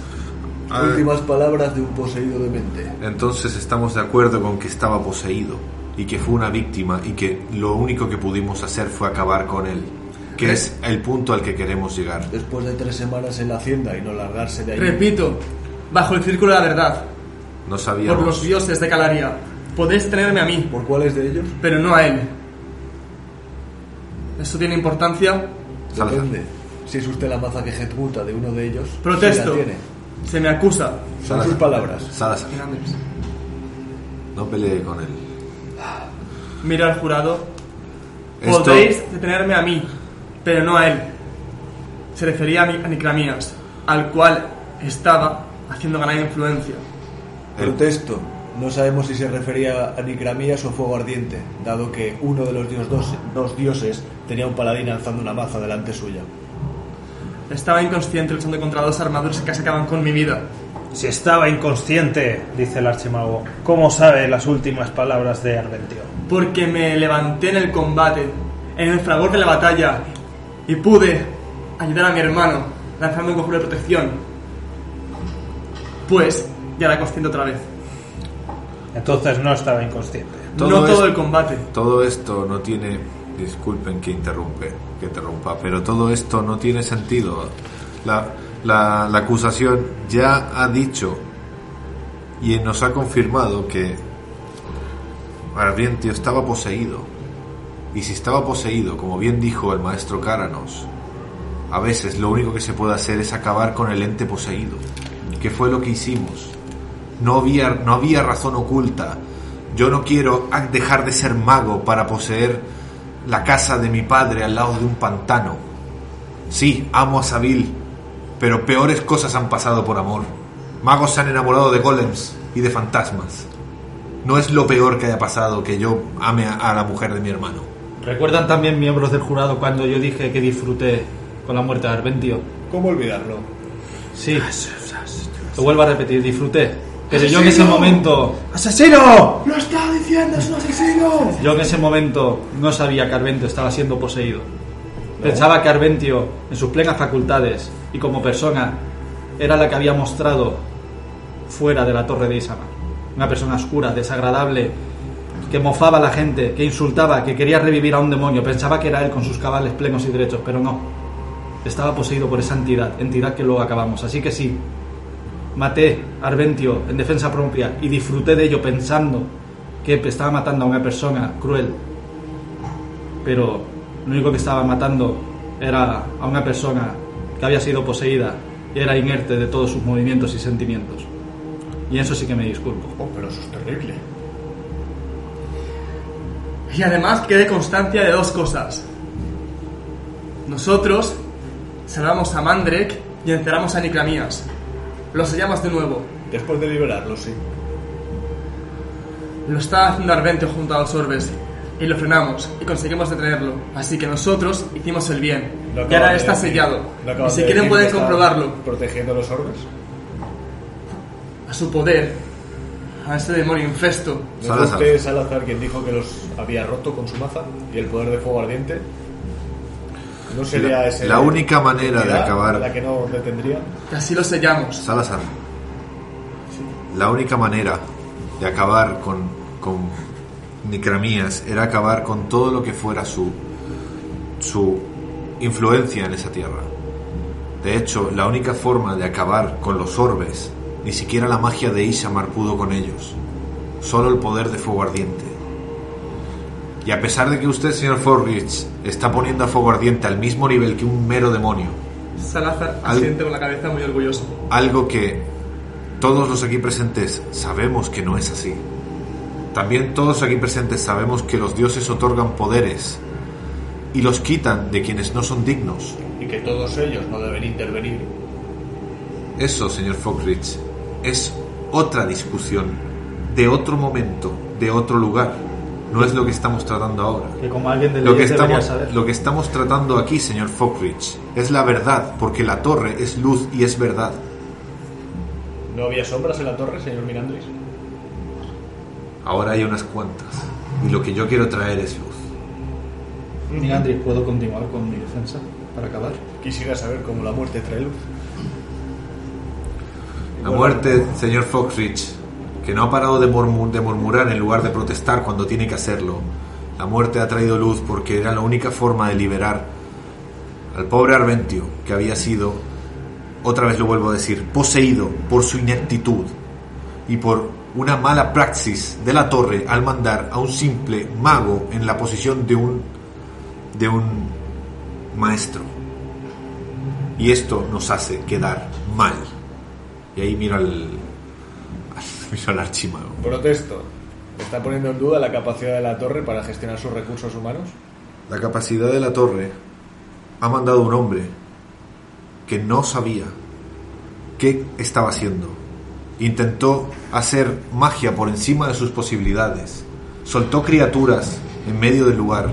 Dañó a la mitad de un pueblo. Mató a la mitad de todo un- de toda una, una casa de nobles. Y por poco suelta una entidad que, va, que asolaría toda la región. Así que, señor Fockridge, sí, la verdad también tiene que salir, a pesar de que duela a la torre. No estamos juzgando la capacidad de la torre para enviar a personas a lugares. Pero estamos juzgando de lo que ocurrió en la torre. Estamos juzgando qué ocurrió con Arventio. Arventio murió porque fue enviado. Arventio murió porque alguien lo mandó a un lugar en el que él no era, el de que él no tenía capacidad para hacerlo. Así que la culpa de que Arventio estaba en el lugar y en el momento erróneo es culpa de la torre. Maravilloso. Arventio murió porque alguien envió delante de usted. No, señor Foxrich. Arventio murió porque lo enviaron a un lugar en el que había un poder maligno que él no sabía manejar. Algo que un maestro lo hubiera visto y hubiera avisado a la torre. Alguien grita entre el público, ¡Sí, vosotros tres erais el poder maligno! Ya está, y el archimago no dice nada. El archimago da un golpe con el bastón y dice, ¡Silencio! Forrix da una calada profunda al puro y lo suelta,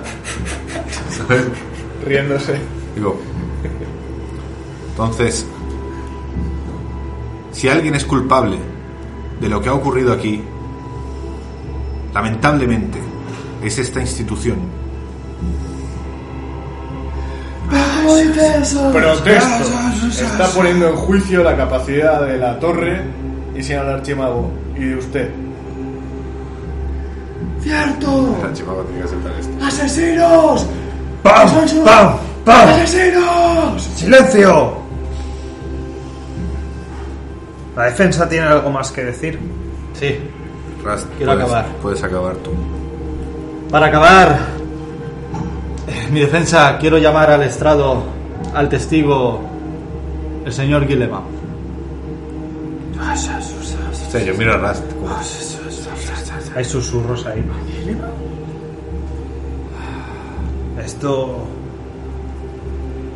Esto es infrecuente. Y desagradable.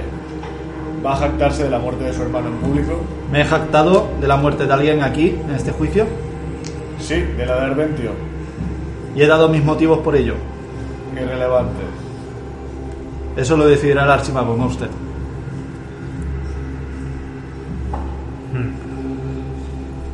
Veis que el jurado, el archimago se levanta, se acerca a los miembros del jurado y empiezan a hablar. Susurran, hablan un par de minutos y al final Guillemao Rast, ¿qué vas a hacer? Confía en mí. Luego no lo permita, señor Archimago. Va a preguntarle sobre la necedad, la estupidez o cualquier sentimiento desagradable sobre la muerte de su hermano. Protesto, ahora usted asume lo que yo voy a preguntar o deja de preguntar en un juicio. Es evidente, no se protesta una protesta, señor Rast. Por educación se protesta una protesta, cosa que usted no ha protestado en todo el juicio sin protestar alguna. ¡Silencio ambos!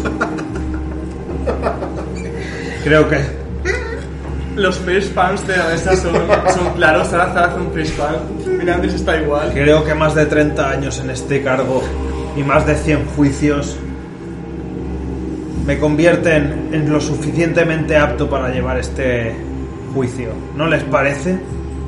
Faltaría más. Muy bien. Que baje al estrado el mago Guillemao, Le hago una referencia al archimago. el maestro Guillemao. Y el hombre que se parece bastante al Arventio, pero más guapo, como la versión atractiva de Arventio. Un poco más joven, los pómulos más marcados, La, la versión menos poseída. los ojos azules, claros, bonitos, todavía pelo por la cabeza. Baja tranquilamente. Alzur se retira del estrado, que ahí seguía escuchando todo el griterío, y se sienta en los banquillos. Y nada, Guillemau sube al estrado y os mira con desagrado.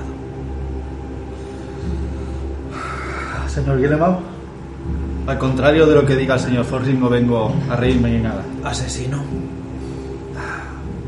Cojo el diario de Arventio, se lo pongo sobre el estrado. Señor Guillemau, ¿podría decir usted que este diario es de su hermano? Ves que lo coge, lo abre, pasa unas cuantas páginas. Podría ser una falsificación. Hmm, Le recuerdo, señor Guillemau, que puede acogerse a su derecho a no declarar. ¿Y la letra que tiene aquí? Diría que es de su puño y letra. Desde luego es parecida. Pero por favor, si me permite hacer una petición. Claro. Minandris, y ves que arranca una hoja en blanco del diario y se lo extiende. ¿Podrías escribir cualquier cosa? Eh, lo quedo mirando y digo, ¿qué es lo que desea Guillemot? Que escriba cualquier cosa. Me acerco a la hoja y pongo Mirandris el mago. Es que Guillemot coge la hoja que él acaba de firmar, arranca otra hoja del diario, las enseña y veis que no son iguales, pero la letra cursiva es bastante parecida. O sea, no son exactamente iguales, cada uno tiene sus trazos, sus diferencias, pero hay una cierta uniformidad en las letras, como la de todos los magos de esta torre, que aprendemos la misma caligrafía. Señor Guillemau, se olvida de algo. Levanto la pluma y la muevo en el aire y borro lo que escribí yo. Y Todos escribimos con la pluma mágica. No, nadie puede borrar lo que está escrito ahí porque está escrito con la pluma de Arventio. Y todos sabemos que la pluma se deshace tras la muerte del mismo. Podría perfectamente haberlo escrito otro mago intentando imitar la letra de mi hermano. Pues adelante, hágale pruebas. Todos conocemos el hechizo. Identificate. Sencillo. Le dejo yo la perla si quiere. Hágalo, por favor, señor Supongamos que lo era, ¿no era el diario de un hombre de mente? Sí, pero ese hombre de mente en algún momento era cuerdo. Si es un hombre de mente, entonces no somos culpables. Decide hasta qué punto era acuerdo y cuál Yo solo quiero decirle que voy a tomar mi defensa, la defensa de mis compañeros y amigos de este diario. Y solo quiero que el señor Guillemao, hermano de la víctima Arbendio, pueda decir si este diario es de su puño letra o no, como la carta que recibió. No hace falta que se lo recuerde. Así que la pregunta es, ¿lo es sí o no? Parece serlo. Bien. Yo ya he acabado. Con él. ¿No quieres decir nada más? Y con su ¿Quiere hermano. decir algo? No, no quiero decir nada. No. Pues Guillemao os mira, tuerce el gesto, dice asesino y se marcha. De nuevo al estrado de los jurados. ¿Qué quieres hacer, Rast? Con esto, Migandris, Salazar, Radakov, miembros del jurado, voy a extraer las partes que apoyan mi defensa que he dicho anteriormente y mi versión de los hechos. Comienzo. Muy conveniente. Yo tomaré el resto. La entidad que embruja el lugar está despierta y activa. No sé cuánto tiempo lleva trabajando en el territorio, pero su presencia en el- es palpable en el aire. No sé hasta qué punto influye en el heredero, pero tengo bastante claro que es Nikrama, quien ocasiona la enfermedad del señor de la casa. Eso lo dice el diario. Como ya saben, Nikrama es quien ocasiona la enfermedad del padre de Migandris, Fidrur. Adventio poseído por, como nosotros hemos dicho, ya lo sabía. Además había un clérigo en la casa, Polentio, intentando curar a Fidrur de esa maldición. Arventio podría haber dicho algo para salvarle, pero no lo hizo. ¿Por qué? Porque posiblemente ya esté poseído. Condenando prematuramente la muerte de Fidrur. El maestro o mago que la Torre Isamar envía a las casas nobles está para servir, no para destruir ese lugar. Además, otra parte de este extracto dice, he podido establecer contacto con la presencia. Parece que el traslado ha servido de algo. La entidad posee una energía nigromántica desmedida. Es capaz de alzar a los muertos con su mera voluntad. Su presencia sola basta para envenenar el agua, alterar las criaturas y enturbir las mentes. Y dice después, glorioso. ¿Glorioso? ¿Glorioso, señor Forritz? ¿Es glorioso la palabra que usa Arvento en su diario para describir que una entidad capaz de levantar muertos, envenenar agua, enturbir mentes, imaginen, magos y jurados de la Torre de Isama, que cualquier entidad oscura feche palacia, aquí donde nos encontramos, envenenen las aguas potables de las tabernas y maten a sus familiares e hijos. Eso estaba ocurriendo en Mandrek, en Bajo Molino. Terrible. Es como disfrutar de un asesinato. Sí, no lo veo glorioso ahí, la verdad. Y luego otra palabra, maldita sea, dice. Conseguí todo lo que me pidió, un carnero, una cabeza de un dragón joven y el cuerpo de un león venido de las praderas ardientes de Talitra. Migandris, ¿qué crees que se podría hacer con un carnero, una cabeza de dragón y, una cabe- y un cuerpo de león? Una sopa muy rara. Son los... ¿Te lo puedo responder yo, Rast, o te lo puede responder el maestro Cáranos? Maestro Karan, creo que tendrá más... Una quimera. Son las tres cabezas de una quimera. Correcto. El coste ha sido elevado, según el diario. Conseguí coser e infundir de nuevo la vida de una criatura, una quimera, un conocimiento casi extinto, una criatura única. Y luego dice que se le escapó, como bien hemos dicho en el juicio anteriormente. Esa criatura que nos enfrentamos en el bosque y trajo la muerte a tantas familias e inocentes, se le escapó a Arventio poseído. Escapada por no tener la seguridad suficiente. Otro error. Y luego sigue el diario.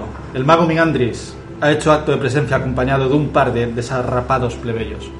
Pues si no les ha quedado claro al, al- al jurado y a los demás testigos de aquí, esos desapados plebeyos somos nosotros. Habría Es que- quedado claro, sí. Varios, varios miembros de- del público hacen. ¡Protesto! No soy un plebeyo. Lo somos, Salazar. Que quede constancia que protesta sobre las palabras de un hombre muerto. Luego sigue. Parece tan ignorantes que desconocen su posición en el mundo. Les dejaré bien claro lo que significa postrarse ante mí. Estos don nadie no supondrán problema alguno. No son rivales para una entidad como Nikrama. Así que se pensaba que nosotros íbamos a... Bueno, en esta frase confirmamos ya que Arvento podría estar poseído y buscaba revivir el poder de Nikrama sin ningún tipo de duda. Así que la carta que envió Forritz, que usted ha dicho al principio del juicio, parece que era una vil falacia para desacreditarnos, ¿no? O para proteger a algo o a alguien. Ojalá pudiésemos poner la carta de Arventio en el círculo de la verdad, pero como sabemos, las cartas no hablan, solo se pueden leer. Y como si fuesen barrotes de una prisión, dice el diario, el primero se ha roto. Se refiere al orbe. La cárcel se debilita y su presencia y gloria se desbordan por un hueco dejado. Su poder nigromántico es impresionante, su capacidad de alterar la realidad. Necesitamos, necesitamos un poder así. Necesitamos domarlo de algún modo. Necesitamos un poder así. Y a todo el mundo. Necesitamos domarlo de algún modo. ¿Quién necesita ese poder? Me pregunto yo.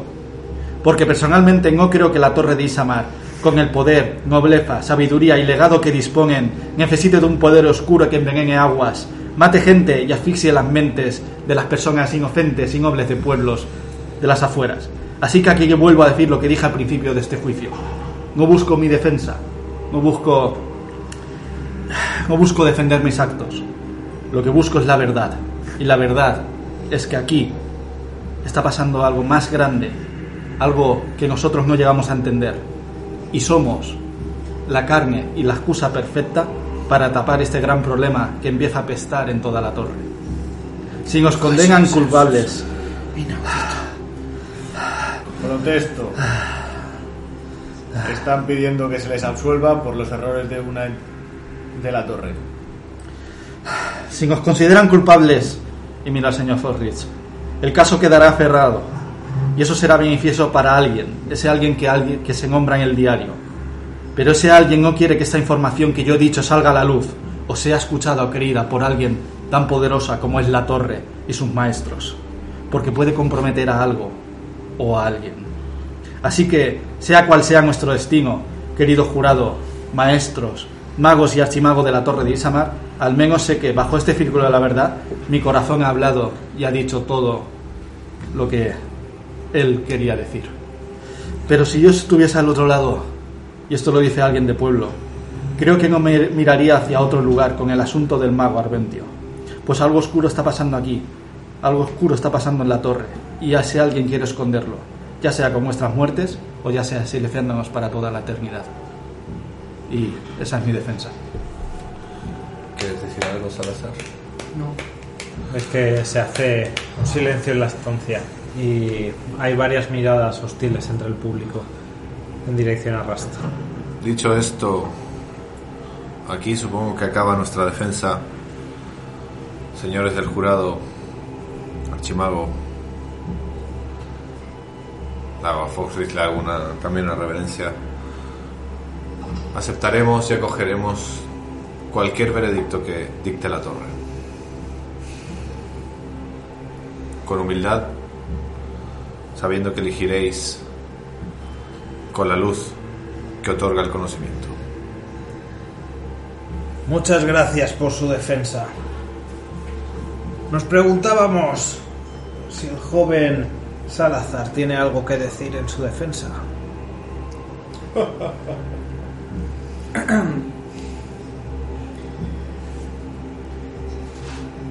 Mira a Mirandris, Forri se. mira a Rast, Te mira, cruza los dedos y te mira. mira al palco.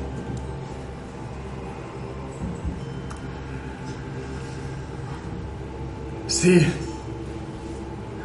Puedo asegurar que actuamos por el bien común y no por mi bien propio. Si bien es cierto que estoy en la zona de verdad y asumo que he visto y conversado con fuego ardiente, sin miedo a comunicarlo, no he sido su maza para acabar, sino con aquellos que han hecho mal. Y me explicaré mejor. No estoy siendo alguien que ajusticie por su bien propio. He actuado por el bien común y todo lo que he hecho relacionado con Arventio ha sido por salvar las vidas de Bajo Molino, sus conocidos y allegados, y por detener a Nicranías, no por valor o por rédito propio, sino por un bien mucho mayor. Así que sí es cierto, soy seguidor de Fuego Ardiente y no lo negaré ante este estrado, por mucho que tenga que tener miedo a represalias de inquisidores que buscan nuestro mal. Mi hermano ha obrado bien. Ha defendido también a Bajo Molino. Minandris no está rodeado por desarrapados, plebeyos, asesinos y fanáticos, sino por dos personas que aprendiendo hacen lo mejor que pueden por y para el resto. Y si me es cierto que no todo lo que hemos hecho ha sido bueno o ha sido... ¿Cómo explicarlo? Quizás hemos errado, es cierto, Oh, sí, sí lo han hecho. pero no con mala intención. Arventio jugó con la vida de los habitantes de Bajo Molino, de la hacienda, junto a Cedric. Cuando Cidrur falleció, ellos sonrieron.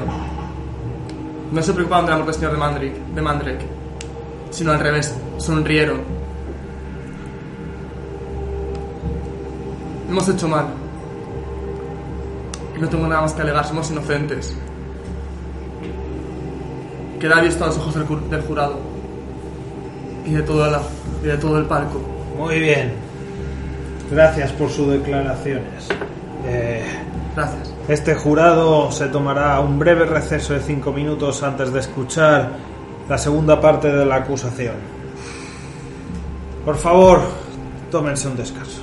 Veis que el archimago se levanta, se marcha y de nuevo el público se levanta, empiezan a mezclarse, a hablar entre ellos. Veis que varias personas suben hasta el jurado y empiezan a hablar eh, con ellos.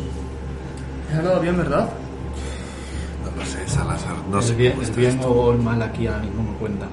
No he hecho nada fuera de lugar. Bueno, si me permites mi opinión, veis que Azu se acerca a vosotros. Alzus. Eso No. de haber dicho al final que quizá lo habéis hecho mal no ha sido la mejor elección de palabras. No, la verdad que no ha sido el mejor cierre. Pero bueno, Arthur, lamento haberte llamado. Quería evitarlo en todo momento, pero igual tu presencia era necesario. Ay, bueno, ¿qué se le va a hacer? Ya estamos aquí, ya hemos declarado. Estuve dudando si llamar a Nim o no. Habría sido muy duros con ello. Sí. ¿Por qué no la habéis llamado? Porque debemos protegerla. Y más de, de Teldrey, que está ahí arriba. Si saben lo que es, irán a por ella. Ella ya tiene otro juicio. Es cierto. Veis que Alzus mira por el público. Me parece que, que las cosas van a ir bastante mal, hermano. No lo sé. La verdad es que no tiene buena pinta. Sin embargo, a ver qué nos dice, qué nos sale la, la acusación, pero si supuestamente han aceptado, El señor Foxrich sí, es caro. es caro. He visto sus ropas, he visto sus anillos, he hecho los cálculos. Es de los mejores de la ciudad, sin duda. Alguien ha puesto una pequeña fortuna Sí, en acusaros. en lo que está vestido creo que puede pagar la mitad de nuestra casa otra vez. Desde luego serviría para pagar el servicio de varios años. Entonces todo se decide a cómo protestemos contra él ahora, ¿no? Creo que no podemos hablar más. Sí, podemos protestar lo que él diga porque con lo nuevo, la Va a volver a acusarnos de algo. De todo lo que hayamos dicho. Hay que ver Eso sí, al traerme aquí ahora él puede interrogarme a mí. y que tiene No, solo os informo. No tenemos nada que ocultar. Creo. De hecho, si vuelve a tocar el tema de, de Guardia Eterna, podrías también darle luz a lo que ocurrió allí. Porque, yo ya di mis partes al ducado, pero sí, si preguntan sobre eso. ya. Pues hermano.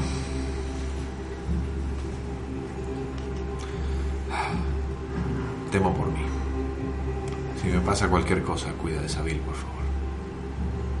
Por supuesto. Esperemos que no te pase nada, hermano. Ahí le doy la mano. Y él ve mí miedo. Mm, Ves que frunce el ceño un poco compungido al, al verte así. Hostia. Hermanos Forja Negra, Alzus. Gracias. buena suerte. Alzus. Creo que no había visto a Radacon, ¿no? Creo que no, a no ser que lo haya visto por los caminos cuando viajaste. Radagor siempre va así de Sí, siempre va invisible. ¿Cómo está ahí? Lo mira de reojo a la criatura y le hace un asentimiento. Ya me contarás. Y se marcha. Ahora debemos tener fe, ¿no? No, ahora hay que, hay que recibir el otro envite del, de la acusación. ¿Crees que irá uno a uno otra vez? O... Sí. Ah, bien. Protestaré a todo. A lo que no tenga que ver con el juicio deberíais protestar. ¿No Solo- podemos acoger a un derecho de no hablar? Dijo antes. ¿Sí? ¿Quieres no hablar? No, pregunto. No, no lo sé. Solo puede preguntar las cosas relativas con Arventio. Lo que importa son, las, son de qué va la acusación. La acusación va de por qué matamos a Arventio. Lo matamos porque estaba poseído, porque no había manera de, no había manera de, de pararlo, no había manera de capturarlo vivo. Una palabra de un mago basta para lanzar un hechizo. No podía estar consciente. Yo estaba incapacitado, tu hermano estaba en el suelo. No había otra razón para, poder- para acabar, o sea, no había otra cosa que hacer para acabarlo. Los magos son los más poderosos. Tres palabras dichas de una boca y te, te pega un rayo que te destroza literalmente. Sí. Para, para lanzarte un rayo solo hace falta decir fulgor. Una- Así que solo una. Así que Eso es peligroso, sin duda. por eso, por eso dije antes, no hay nada más peligroso que un mago que no se quiere dejar coger. Bien. Bien lo sabe esta asamblea y por eso tenemos prácticamente un sol en nuestra cabeza. Se vuelve a escuchar el pac, pac, pac.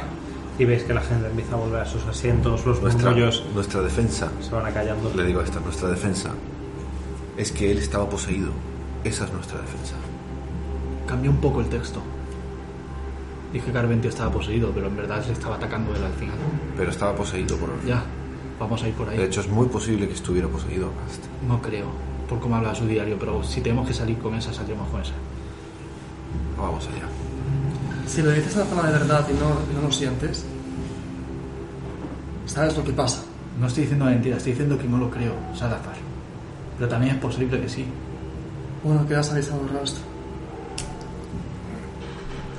Vuelve a hacer presencia el archimago en la parte superior. Veis que se sienta y un mago joven se acerca detrás de él con una bandeja de plata y le ofrece un, un pequeño vasito, una taza muy decorada con hebras de plata que tiene un- una especie de líquido humeante y bebe. Aquí todo Dios tiene para comer y beber y a nosotros ni pan ni agua. Efectivamente. Dice, muy bien, acabemos con esto. Señor Foxrich, ahora es su turno de las últimas réplicas. Escucharemos lo último que tenga que decir la acusación, las últimas palabras de la defensa sobre lo que diga la acusación y el jurado deliberará. Por favor. Muchas gracias, señor Archimago. Se levanta costosamente, apaga el puro, tiene para la última calada, apura la copa de vino y con su molesto taconeo, su bamboleo de caer las ropas y el de todas sus joyas se dirige hacia el centro de la estancia. Hemos oído muchos alegatos muy interesantes que nos muestran una verdad cuanto menos curiosa y peculiar. Me hace especial gracia que de un individuo cuyas palabras denotan inseguridad y su alegato está lleno de palabras bonitas, de un paria criado solo, que ve en Minandris lo que en su padre no pudo, de quien hace poco que aprendió a escribir, nos comente que una carta sea falsa. ¿Puede salir al, al estrado, señor Rast? Por supuesto. Y Ras va caminando hacia el estrado. Tranquilo, tranquilo. Va caminando tranquilo y se mete el la verdad que ya se está acostumbrado a su sensación. Eh, chasquea los dedos, el chaval coge la carta y coge el diario de Arventio y se los acerca a Rast.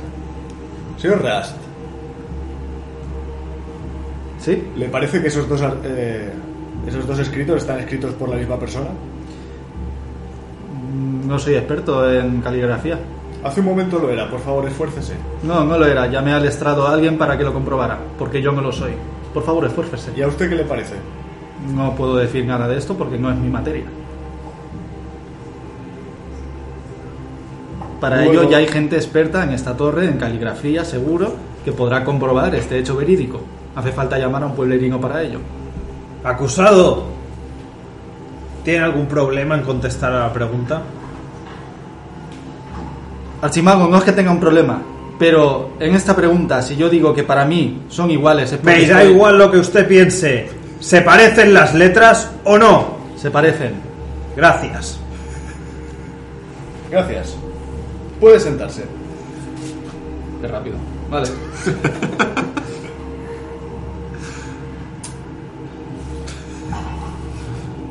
Quisiera llamar al estrado a Alzus, el señor de Mandrake.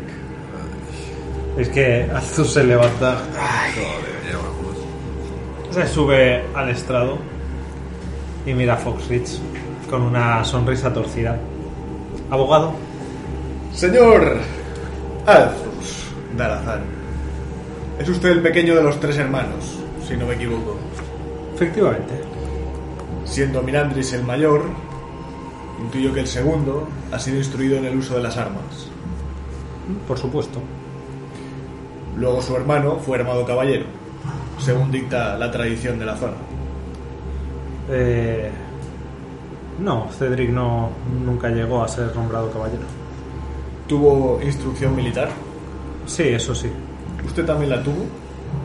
Bueno, ya sabes, siempre, siempre se entrena un poco con el maestro de armas de la casa. Algo de esgrima, algo de combate, Algo. algo de táctica tal vez. Nunca estuve demasiado interesado en la táctica militar. ¿Qué me diría si le preguntara si está justificado perder un batallón para vencer una guerra? Pero entonces todo esto no tiene nada que ver con el juicio ni la muerte de Arventio. Sí lo tiene. Es una respuesta a una pregunta que ha formulado la defensa. Veamos a dónde lleva. Eh, pues diría que está justificado, claro. Luego su muerte y la de Sabil podrían haber quedado justificadas siempre y cuando los orbes nos hubieran llegado a romper. Suponiendo que el general y la mente pensante que estaba llevando a cabo el plan supiera algo que ustedes no sabían. No sé qué decirle, estimo mucho mi vida y la de mi esposa. Lo imagino, y amante de su hermano. Y sin duda, su hermano lo alejó del lugar donde a él le daría muerte el mago Mirandris. ¿No le parece un noble gesto por su parte? Teniendo en cuenta que mi hermano en aquellos momentos era más esa entidad oscura que mi hermano, dudo que cualquier gesto que saliese de él fuese honorable o tuviese buenas intenciones. Lo tendremos en cuenta. Puede retirarse.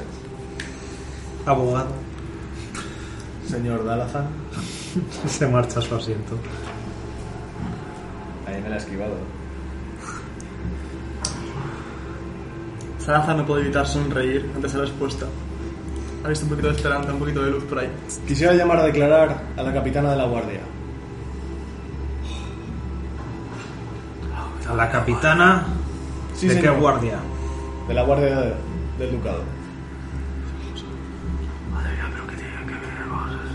¿Por qué llamaría Es una pregunta sobre táctica militar y sobre efectos de la guerra. Es que por eso está en juego. O sea, Me temo que deberás poner su argumentación sin el testimonio de ella. No vamos a llamar a un testigo que nada tiene que ver con este juicio ni con la muerte de Arventio. De acuerdo. Entonces quisiera llamar al carretero, al señor Olive. Por favor, suba al estrado, señor Olive. Y el, el carretero vuelve a levantarse en plan, oh, joder. Y, y va, eh, se quita la boina, la aprieta entre las manos y sube al estrado. Y te mira un poco asustado. Yo alzo un poco, bueno, alza un poco la voz. Señor Olive, Sí, dijo que desapareció gente en la ciudad de Bajo Molino así es. y la defensa lo relaciona con muerte a manos de una quimera. La quimera es una criatura feroz y bestial.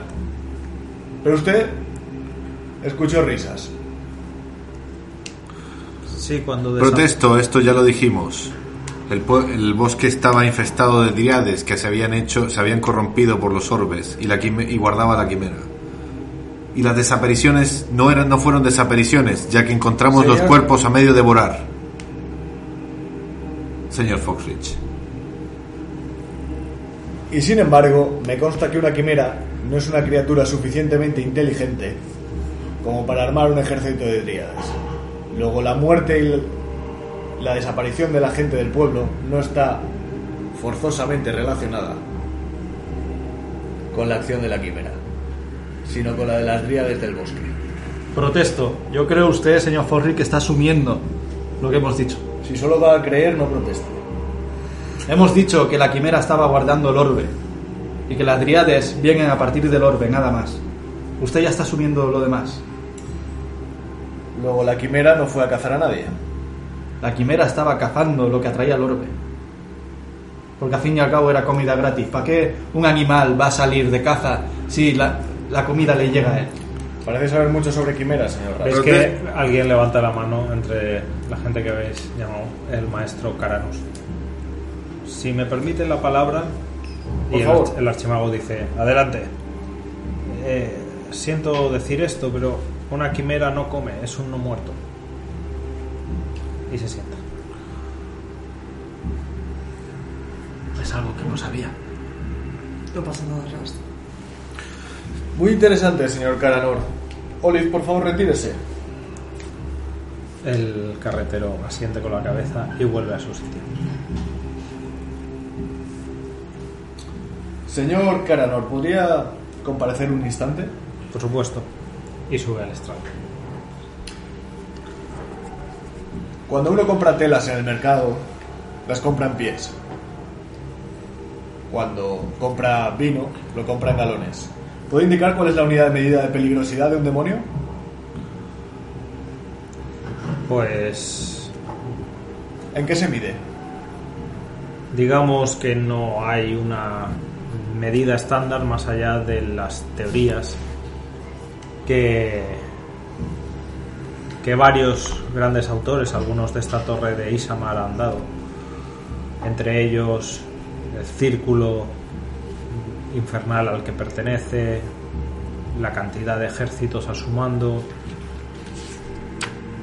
el rango eh, que posee en los ejércitos infernales, desde comandantes a generales, a grandes señores.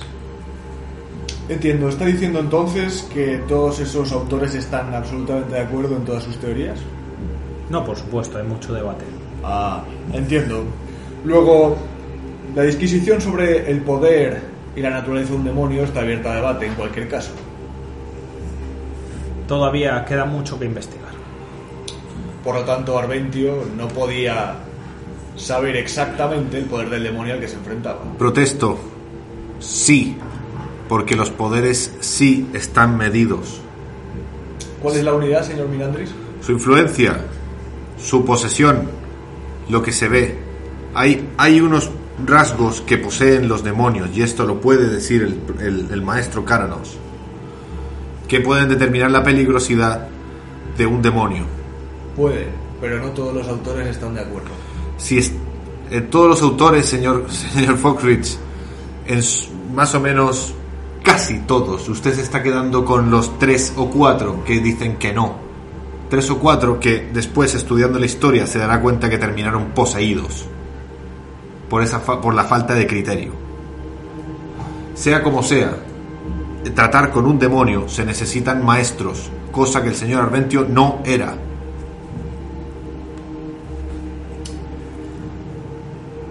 Ah, señor suponiendo que lo que ha dicho... Cáranos, por favor. Encáranos. Suponiendo que lo que ha dicho el mago Minandris fuera cierto, y que hicieran falta al menos tres maestros, y lo miro, para detener la entidad conocida como Nikrama, y que solo hubiera uno. Si ese uno hiciera acto de presencia, por poco que fuera, ¿no evitaría la propagación de la criatura? Podría intentarlo, desde luego. Y si retirara sus empeños, esa criatura no tomaría control del poder más rápidamente. Efectivamente. Podemos suponer entonces que de algún modo Arventio pudo actuar como muro de contención. Glorioso. Protesto. Dijo glorioso, no quería hacer su contención, es cierto. Quería liberarlo. Está dicho de su puño y letra. ¿Esa que usted no sabe distinguir? Esa que yo no sé distinguir, correcto. De acuerdo. Protesto, señor Foxrich. Si fuera él, si él hubiese querido ser muro de contención, primero hubiera hablado con la torre y segundo, al haberse encontrado con otro mago como yo, hubiera compartido su información. Y tercero, lo hubiera dejado anotado en su diario, cosa que no hizo, y hizo lo contrario además. O hubiera intentado seguir adelante y tener un fin glorioso Hmm. No poner en riesgo a otro compañero. No existe, señor Foxrich, no existe algo como poner en riesgo a otro compañero, existe peligro y es para todos. Al haberse encontrado con otro mago de Ishamar tendría que haber informado inmediatamente. En cambio, pereció bajo el cuchillo de uno de sus compañeros, Después de tres meses, en los que no se fueron. en el que no avisó a la torre. Ustedes tampoco, Yo no soy de la torre. Pero acompaña a un mago. ¿No le leccionó sobre eso al enseñarle a escribir y a leer? Cada uno que haga su vida con lo que quiere. Fo- Señor Foxrich, yo carecía de la capacidad mágica para poder mandar el mensaje. Y de haberlo hecho, me hubiera ido, dejando el lugar a la merced de Nicramías. Tuve que tomar cartas en el asunto. Sin duda. Señor Archimago, señores del jurado, lo que aquí presentan es muy grave. Sin dejar de lado lo que expuse sobre los intentos de Minandris, que como ya he expresado anteriormente, podrían haberse llevado a cabo de quedarse con el control de su casa. En el panorama en el que muestran a una persona demente, después de convivir tres semanas con ella, su decisión no es la de retirarse y permitir que las autoridades competentes, en este caso ustedes, tomen cartas en el asunto. No, muy por el contrario. Ahí donde la torre somos todos, deciden obrar por cuenta propia y dar muerte a un demente. A un pobre hombre. Protesto. Estoy terminando mi alegato. A un pobre No, hombre. no fuimos a matar a Arventio, fuimos a salvar a Sabil. Fuimos a destruir el orbe y alguien se antepuso a nosotros. Él nos emboscó a nosotros. Hizo invisible. Sí, ya ha quedado claro que estaba protegiendo el orbe y que esa era la única manera de evitar que Nikrama se escapara. Protesto, él lo quería suelto. ¿Usted cree? Se lo pregunto de verdad. Es lo que ustedes ¿Se han pondría en dicho. el círculo de la verdad y diría eso delante de todos? Sin duda, es lo que ustedes han dicho. Pues póngase. No Le hace, invito a que se ponga. no hace falta, esto es un paripé, pero si el abogado quiere, No entraré en juegos tan banales. Entiendo. No se atreve, pues. De lo que no cabe duda es de que estos tres individuos han matado a una persona de la torre y han dictado sentencia en su nombre.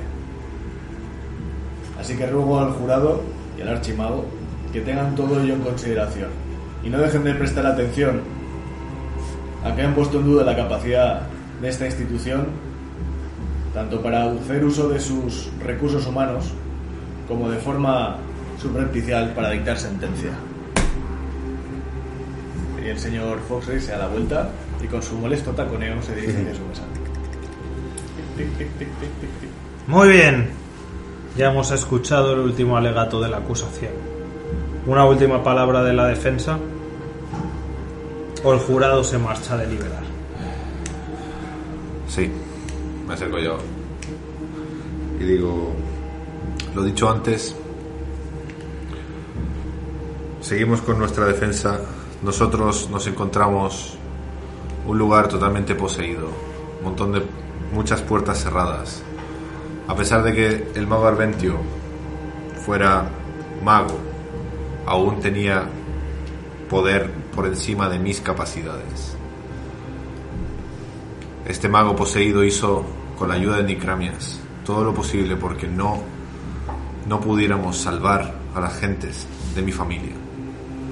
Y esto causó un gran dolor a la tierra a la que yo pertenezco, un gran dolor en mi familia, un gran dolor en toda- todas las familias de, de Bajo Molino.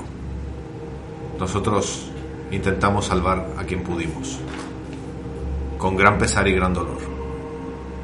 Sin embargo, no pudimos y por eso estamos aquí. Y como dije antes, espero que el jurado utilice toda la sabiduría y la luz del conocimiento. Y que también nosotros humildemente nos someteremos a cualquier cosa que dicten. Muchas gracias, Archimago. Muchas gracias, jurado, asistentes, por estar aquí hoy. Me retiro. Muy bien. Hermano. En 10 minutos dictaremos sentencia. El jurado se retira de deliberar. Y veis como todos los miembros del jurado se levantan y se marchan por el tunelcito por el que se va el archemago, acompañándole.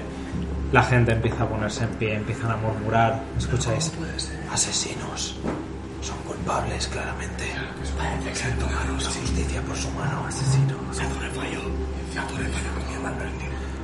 Este de esto ha sido, este ha sido un circo. Es un chico, es un paria. Parios de perregados. Y vosotros ah, os reunís en vuestros asientos. Bueno, ¿qué, qué creéis que va a pasar? Tengo un nudo en la garganta rara, no lo sé. Pero no tengo un buen presentimiento. No lo tengo. Nada bueno. Probablemente esto esté ya. Esto esté ya vendido. Esto no está desde el principio, está podrido. Foxrix se enciende otra vez el puro, se recuesta en la silla, La torre con está copa en corrupta. la mano. Solo espero. Solo espero que no sean muy duros con vosotros. Ni contigo, Mirandris. No lo merecerías. Muy pocas veces la gente tiene lo que merece. Ya. Cada vez me doy más cuenta de eso. Así que nada. Tocará esperar. Pese a ello, Rast, has hablado súper bien. Muy, muy bien. La verdad es que si algo bueno podemos sacar de hoy, Rust, es lo que has hecho hoy. Y quiero que se pase esto, Rust. Pase lo que pase hoy. Estoy muy orgulloso de ti. Ha hablado mi corazón, como ha dicho. Además, la, que, que escriba la pluma en lo que yo pensaba, en lo que sentía, era bastante fácil, la verdad. Sí, pero Si salimos in- indemnes, quizás sea por ti. No creo. puede ser. Todos hemos hecho nuestro papel. Puede ser. Veis que se acerca un muchacho joven hasta vosotros. Disculpe, señor Salazar. Mi señor le gustaría verle. Es que mira hacia arriba a la tribuna del jurado que se ha quedado vacía, a excepción de Teldrey. Tendré. No creo que aquí tenga, tenga potestad de hacerte nada, Salazar. Pero deberíamos movernos aquí. Así no podemos mover aquí dentro. ¿Por qué desearme su señor? Dudo, dudo Solo me ha dicho que, que quiere verle. Le comunico que no vendrá. Ve a ver qué quiere, Salazar. Voy pues a ver a su señor. Y mira, tendré con cara de Es que sonríe. asco. Pero me acerco. Pues nada, empiezas a subir los escalones uno a uno. Ves que la gente te mira. Incluso algunos se apartan un poco como si fueses una especie de apestado. No Eh, lo es. Pongo cara de asco a esa gente que se aparta. muy paladinesco. Y nada, vas subiendo. Tío, de verdad. Se apartan con cara de asco, pongo cara de asco y me aparto de ellos. Muy paladinesco. Eh, y nada, eso. Subes escalón hacia- a escalón hasta llegar al palco superior. Y el muchacho te abre la puertecita de, de, de altura hasta la cintura que cubre la entrada y te dice adelante. Paso. Una vez este palco de madera en la parte más arriba, desde aquí abajo ves todo cómo desciende en una forma cónica hasta el suelo redondo Me acerco en hacia, el la, que estabais. me acerco hacia la parte del palco donde se veía donde estamos nosotros ubicados, o sea, hacia la zona más cercana, hacia la zona de la tribuna. Y eso ves. Sin mirar, a- sin, decir- o sea, sin mirar a Tendré directamente a los ojos, le digo, qué buenas fiestas tenías, ¿no? Las mejores, desde luego. Toma asiento. Me giro. Está sentado, ¿no? Sí, él está sentado, apoyado el bastón en el suelo, las dos manos apoyadas en el cabezal del bastón y la barbilla sobre ambas manos y está mirando hacia abajo, no te mira a ti directamente. Me siento frente a él, al otro lado de... No, hay asientos a su lado. Enfrente es la. La, La valla. Exacto, la, la palestra que ya da al resto del palco. Prefiero verte de frente. Así que me giro. Y sin sentarme, le miro de frente. Estábamos teniendo una conversación preciosa la última vez. Y te desvaneciste como una ratilla en medio de la noche.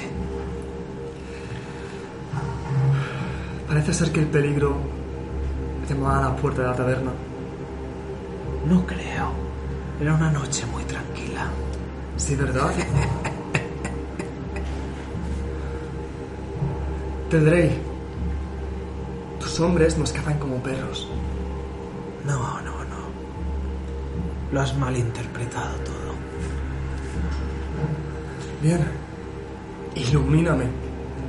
Mis hombres solo se encargan de que una ley superior a la de los hombres, el pacto de no intervención, se siga cumpliendo como debe. Usáis a gente sacra con poderes para detectarnos y cazarnos. Porque lo he vivido y lo he visto. Usáis nuestros poderes en nuestra contra. Vosotros la Inquisición. Así que es cierto, nosotros no podemos intervenir de cara a las leyes más antiguas. Pero vosotros nos cazáis con nuestros poderes. Sentidos divinos. Sí, ¿Te suena? Efectivamente. ¿Qué intentas echarme en cara? Usáis nuestros poderes contra aquellos que no hacen lo que vosotros queréis. Si no somos vuestros perros, somos vuestros enemigos. Y nos cazáis en los templos. Y lo he visto. Y no he podido demos- demostrarlo. Ni podré hacerlo. Aquí estoy seguro. Ahí fuera, seré cazado por los tuyos como uno más. Pero sabes qué? Tengo a Fugariente de mi lado.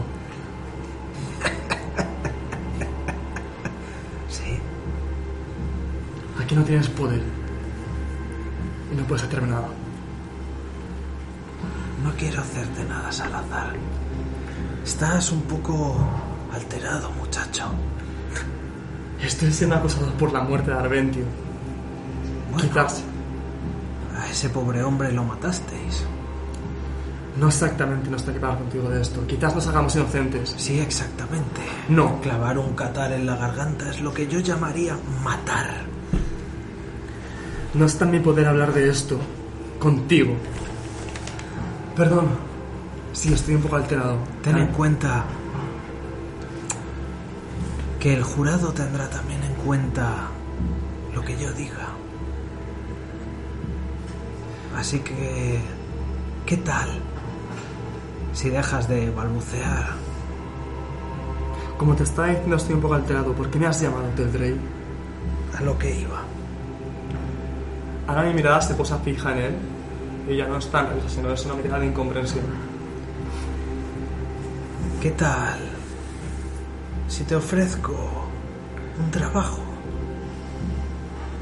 ¿Querrías trabajar para mi santa orden?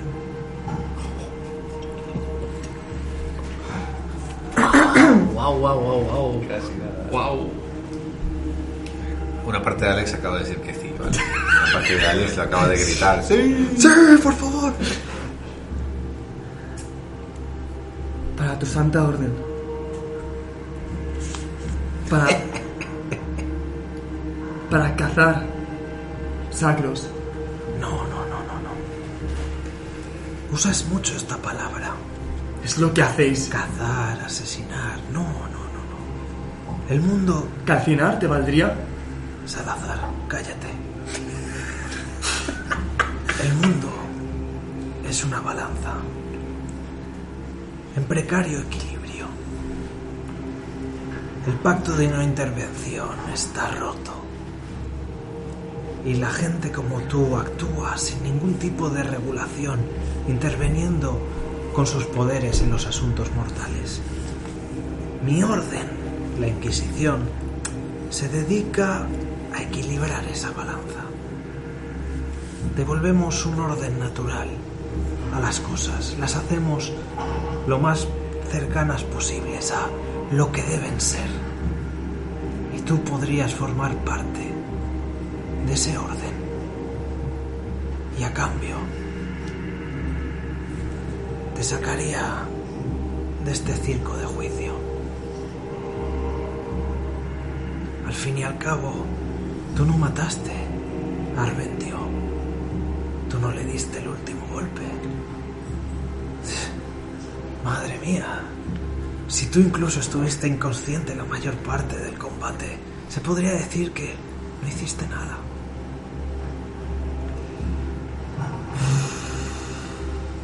Salazar respira hondo, suspira.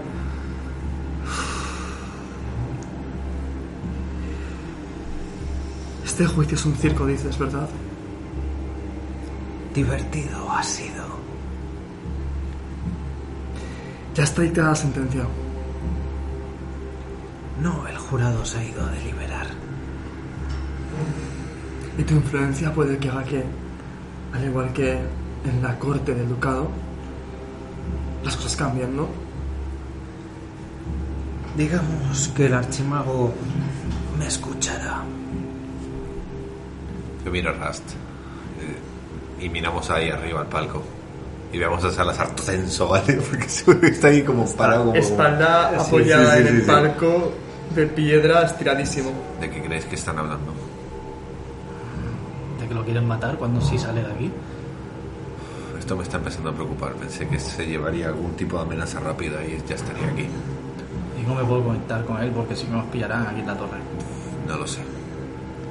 No sé si nos arriesgamos. ¿Confiamos en Salazar? ¿Qué remedio? Si acepto a que nos ayudes, será solo un trabajo. Y vosotros no traéis orden y equilibrio. Dictáis y ejercéis. No, no, no, no. No estás entendiendo los términos. Te ofrezco la salvación a ti. A cambio,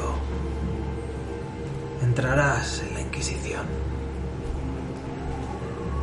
Trabajarás para mí. Devolverás el orden a este a este mundo podrido.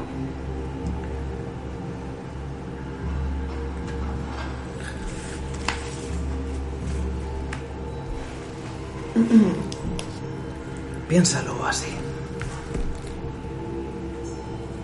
Desde la cárcel nunca podrás ayudar a tus amigos. Desde fuera, quizá cuando estés de permiso podrás hacer algo.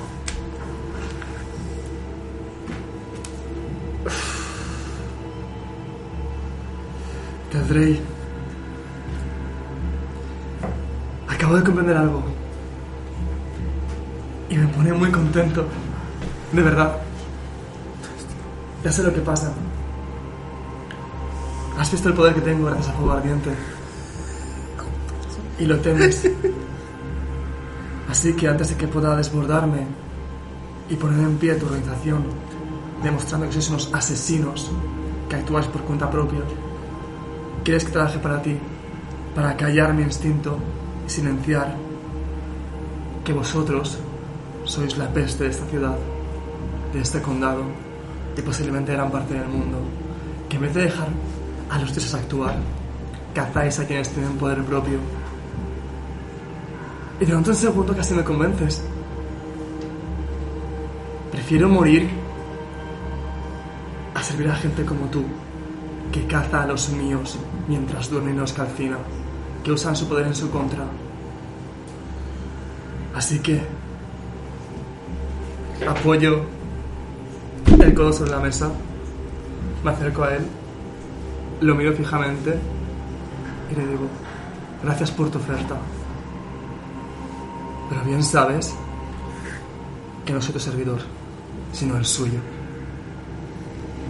Es que sonríe, te enseña esa sonrisa desdentada a la que le faltan un montón de dientes. Un placer hablar contigo.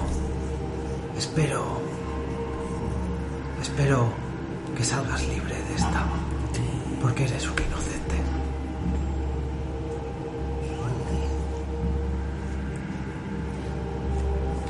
En un futuro pagarás por todos los crímenes que has cometido.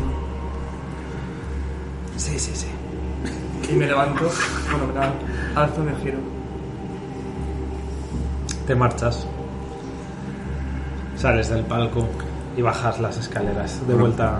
Cuando lo vemos bajar, mira a Rusty y le digo, bueno, al menos baja. Se le ve contento. Ah, bajo súper mosqueado. ¿Cuánto tiempo queda? Lo que tarde en deliberar podría tardar horas Me acerco a ellos. o días.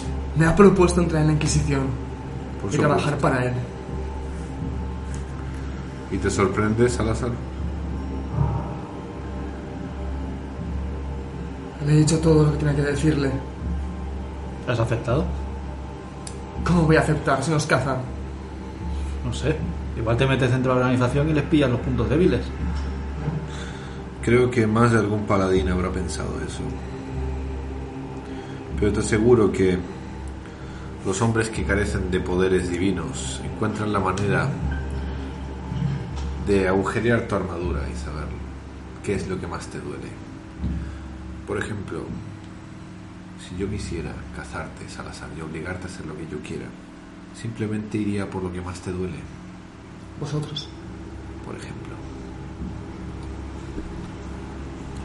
Tener dejaría para- a tu hermano encarcelado y si no haces lo que yo quiero, pues Vaya, entonces me van a cazar, ¿no?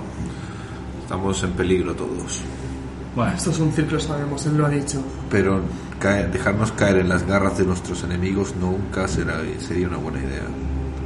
no hemos llegado hasta aquí para hacer eso, tranquilo. Primero tenemos otros problemas más importantes. Mira, mira, Mira mira. del, mira del punto bueno. Depende de lo que digan, igual podríamos llegar a no tener más problemas. Durante un segundo, Minandris, casi acepto por protegeros. Pero creo que os pondría en peligro. Nos pondrías en peligro, te pondrías en peligro a ti. A mí también, por supuesto. Aunque realmente no si trabajo para ellos. Si acato su equilibrio natural. Salazar, eres incapaz de acatar nada. Se ríe. No me hace gracia. Basta. No, perdón, Ah, perdón, no me Salazar. río, no me río. En el momento que te digan, utiliza tu poder para delatar a otros, No podría hacerlo. y ahí terminarías en la fila con los demás. Ya está. Se ha dicho. Perdón, Salazar, es que estoy nervioso. Estoy soltando por todos otros lados. Todos lo estamos. He mantenido la compostura de milagro. La última Me vez lo- tuve me lo he imaginado y todo. Estaba más tenso, Rust.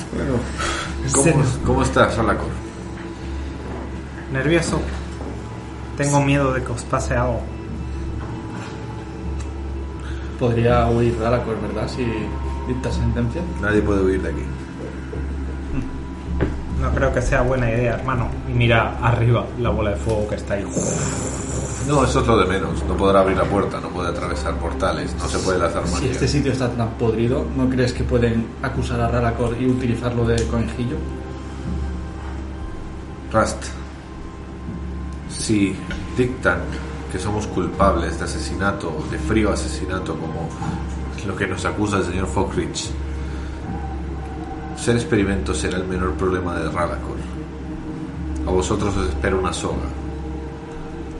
Y a mí me dejarán...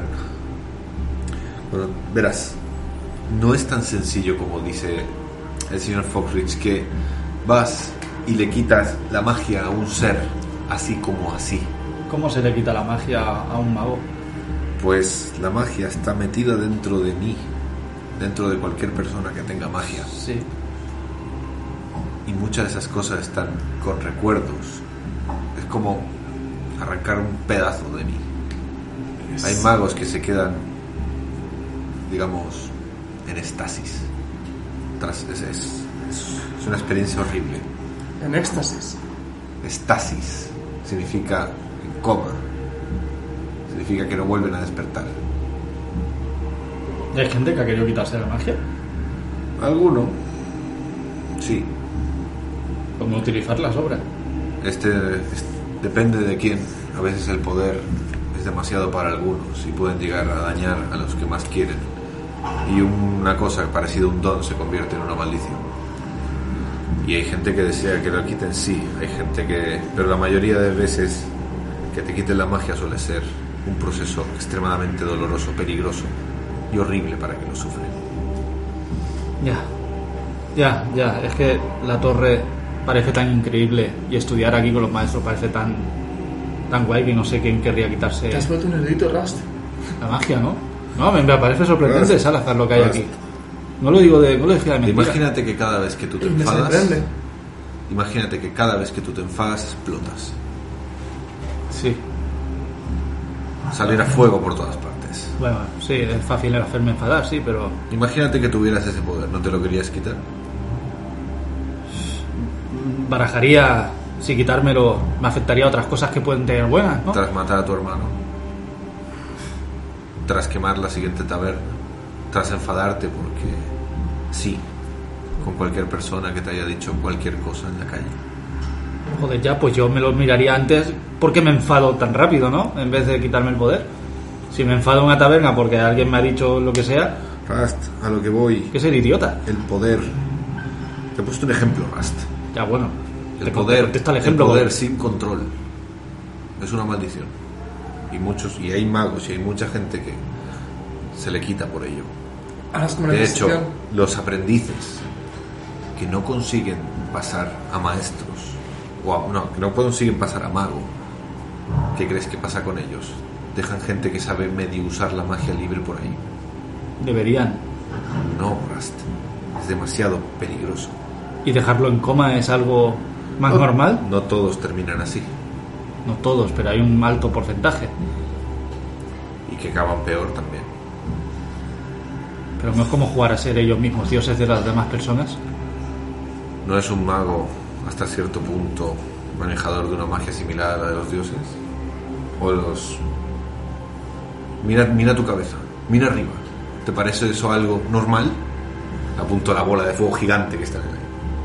¿Te parece que alguien que maneja ese tipo de poder es normal? No sé. La torre tiene que controlar a sus magos. Bueno, no quiero hablar más del tema. Se empiezan a escuchar punk, punk, punk. Y aparece el archimago por la portezuela del palco superior, seguido de todo el jurado que poco a poco vuelven a ir hacia sus asientos. Veis que Tel Rey se levanta como si le costase bastante y arrastrando la pierna mala se dirige al palco del archimago. Comparten unas cuantas palabras.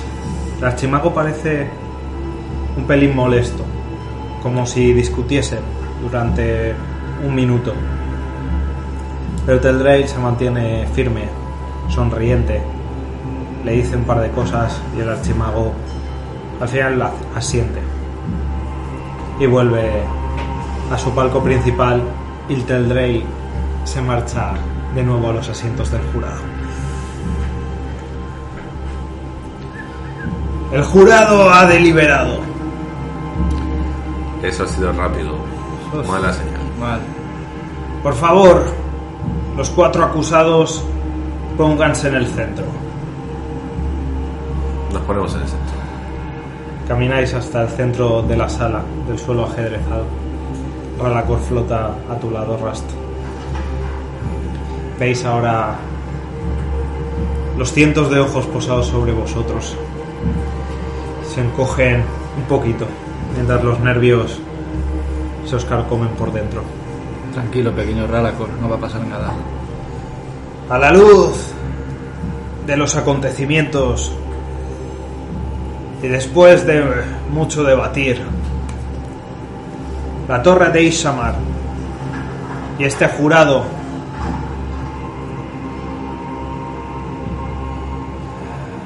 declara a los acusados culpables del asesinato del mago Arventio. Sin embargo,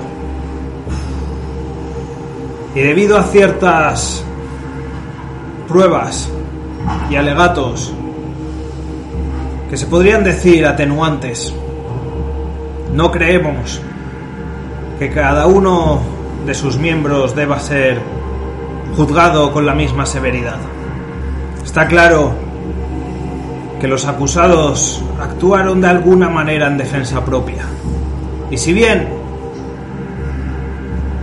Arventio o estaba poseído o actuaba a espaldas de la torre, la justicia sobre él correspondía a esta institución y a, este jurado. Y no a un plebeyo armado con catares. Y si bien su ejecución se podría decir que fue en defensa propia, este jurado también ha valorado que el último golpe podría haber sido no mortal y que Arventio se le podría haber capturado y entregado a las autoridades pertinentes.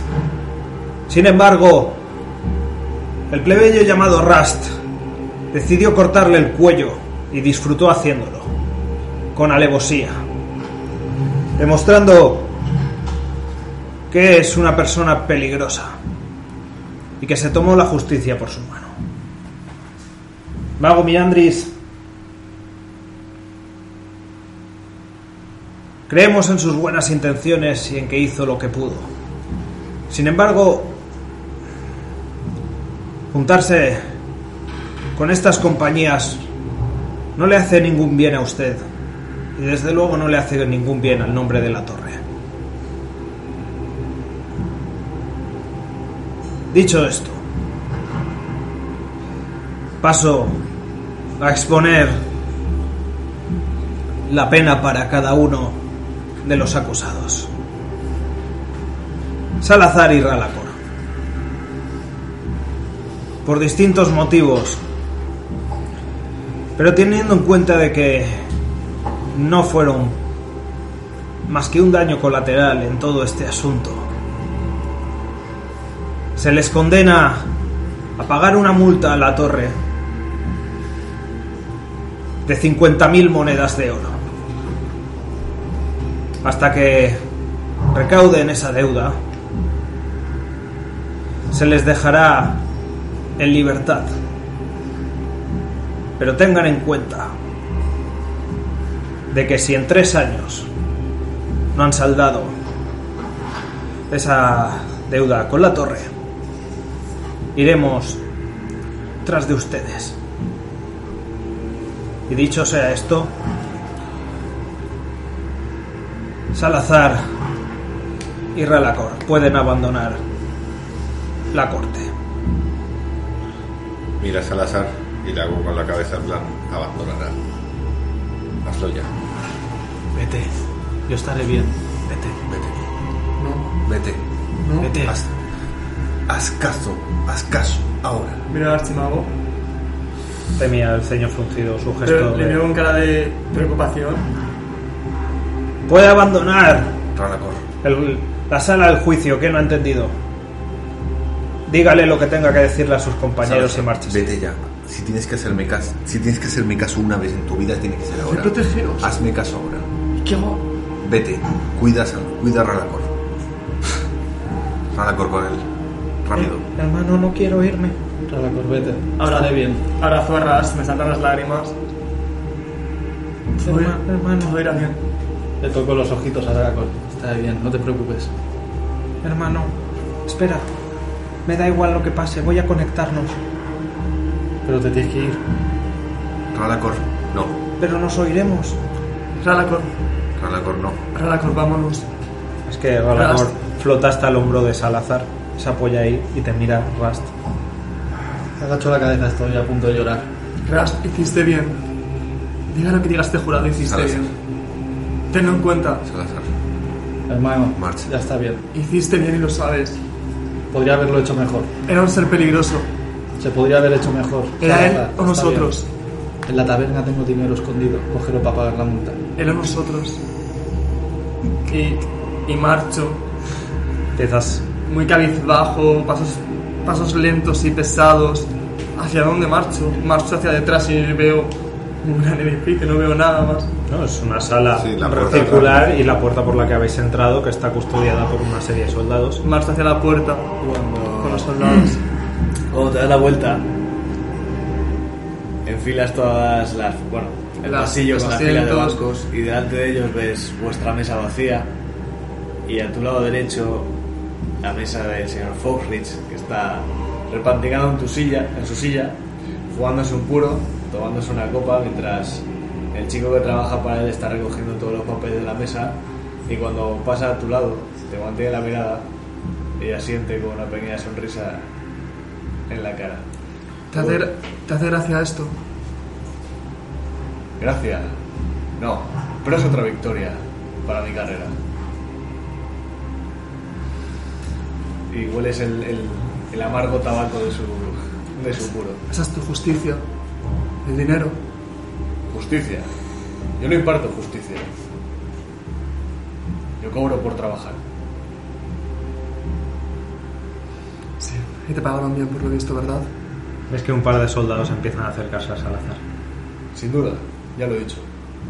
Por favor, acompáñenos. Soy de los Levanta más las caros. manos como en símbolo de... Soy de los más caros, pues no hay muchos mejores. Y con una cara de decepción y un gesto vacío, Los sigo soldados caminando. Te empiezan a escoltar hacia la puerta. Cuando llegas a la puerta, un mago delante de él, eh, o sea, delante de la puerta, dice al patio.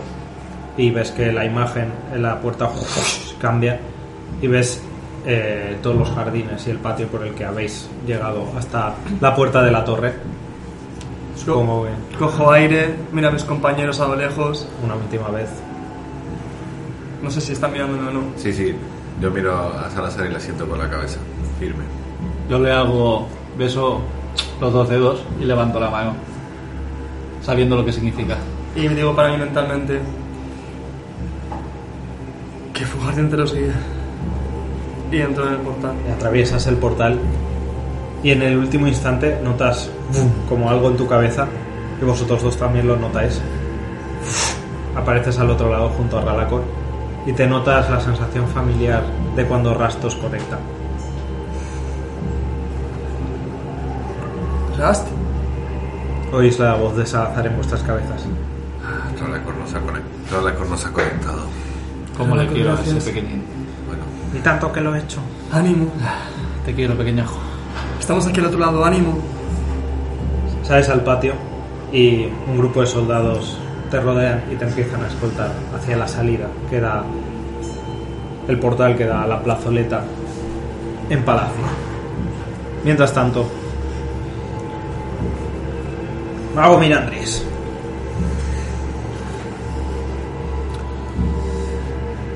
Eh, miro, miro al. Miro ahí al archimago. Tomo cualquier.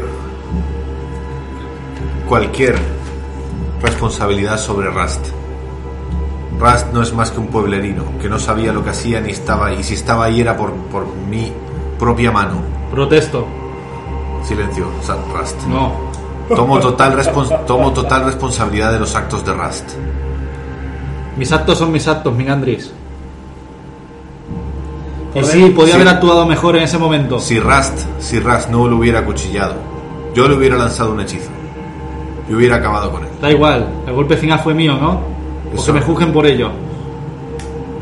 Rast, cállate. Andris, no voy a dejar que te sacrifiques Rast, por mí. cállate. El jurado ya ha dictado sentencia.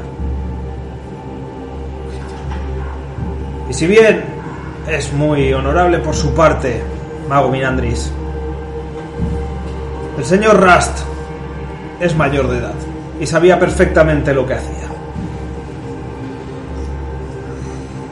Por el momento se le prohíbe abandonar los terrenos de Ishamar y se le someterá para demostrar su lealtad a esta institución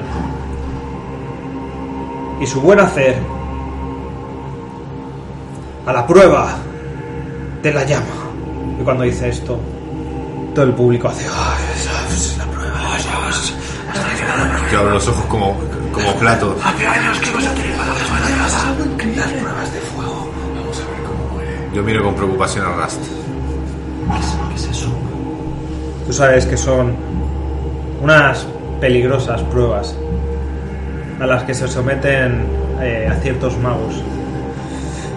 A modo, digamos, de que tiene Isamar de ejercer un castigo, pero conservar conservar a sus magos, no matarlos, no sentenciarlos a, la cárcel, les someten a, a unas pruebas muy peligrosas, muy duras, que tú has son como una especie de, de leyenda en la torre no nunca nadie sabe nadie te ha contado cómo son qué son de qué se componen pero sabes que quien las ha hecho normalmente no sale bien parado y no vuelve a cuestionarse su lealtad hacia la torre nunca más. Ah, las pruebas y ves que se acercan un par de magos. Bueno, eh, yo miro a Chimago, todo preocupado y digo: eh, Me propongo ser campeón de Rast para las pruebas de fuego. ves que los cosa, varios, magos se ríen. No diga tonterías. Nadie de la torre se puede someter nadie que no sea de la torre se puede someter a las pruebas. ¿Pero qué son las pruebas? Nada, ves que los magos se acercan a vosotros y mirandéis te traen unas unos grilletes para las manos con unas cadenas que tienen unos tallados únicos. Yo ofrezco las manos. Te los colocan clank, clank. Y en cuanto te los ponen notas como como si la magia se apagase dentro de ti. Es un- una sensación como si alguien hubiese apagado un ruido constante que hay en, en tu cerebro y de repente se hiciese el silencio. Mira Rast. Lo he intentado. Eh, tengo. Me con, ¿Se me corta la conexión? No, no, esto es psíquico, no es mágico. Raro. Pero mi parte de mago lo tiene combustión. Por favor, llévenselo. Y los magos te empiezan a llevar. Lo siento. Lo he intentado. Primero tu casa y ahora tu torre. No ha sido culpa tuya. Eh, En todo caso me habéis ayudado. Si logras salir, Rast, pídele a Rolacor que te dé la carta. Escúchame, mi Andris. ¿Crees que un Forja Negra iba a morir aquí? Ya te digo yo que no. No te preocupes por mí, vete. Le sonrío y me voy. Le sonrío con una sonrisa intentando parecer firme, ¿vale? Con un 2. Forja Negra, Es una sonrisa de preocupación Eh, absoluta. he hecho un vistazo a mi hermano también, mientras me voy con los grilletes puestos.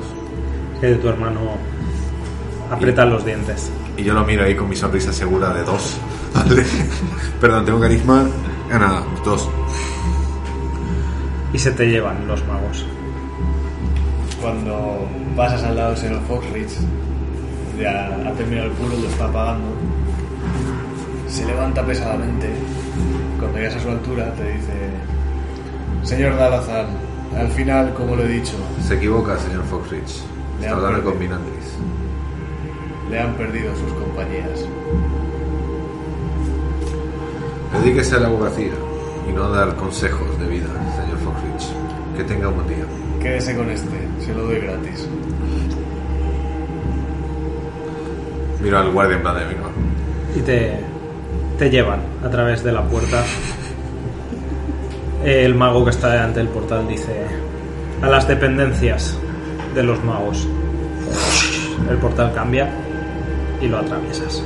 Sigues conectado, sigues notando la conexión. Estoy flipando, ¿vale? Con lo de la conexión estoy flipando. Mi parte de mago está como, hostia, tío, aquí que es un puto estudio esta mierda. Es que el silencio se hace en toda la sala de juicios. Si tengo suerte, gente, me iré a la cárcel. Si no, nos vemos en otra vida, supongo. No digas eso, Rust. Y bien, el último de los acusados. Rust, Forja Negra. Presente. por el asesinato de un miembro de esta torre.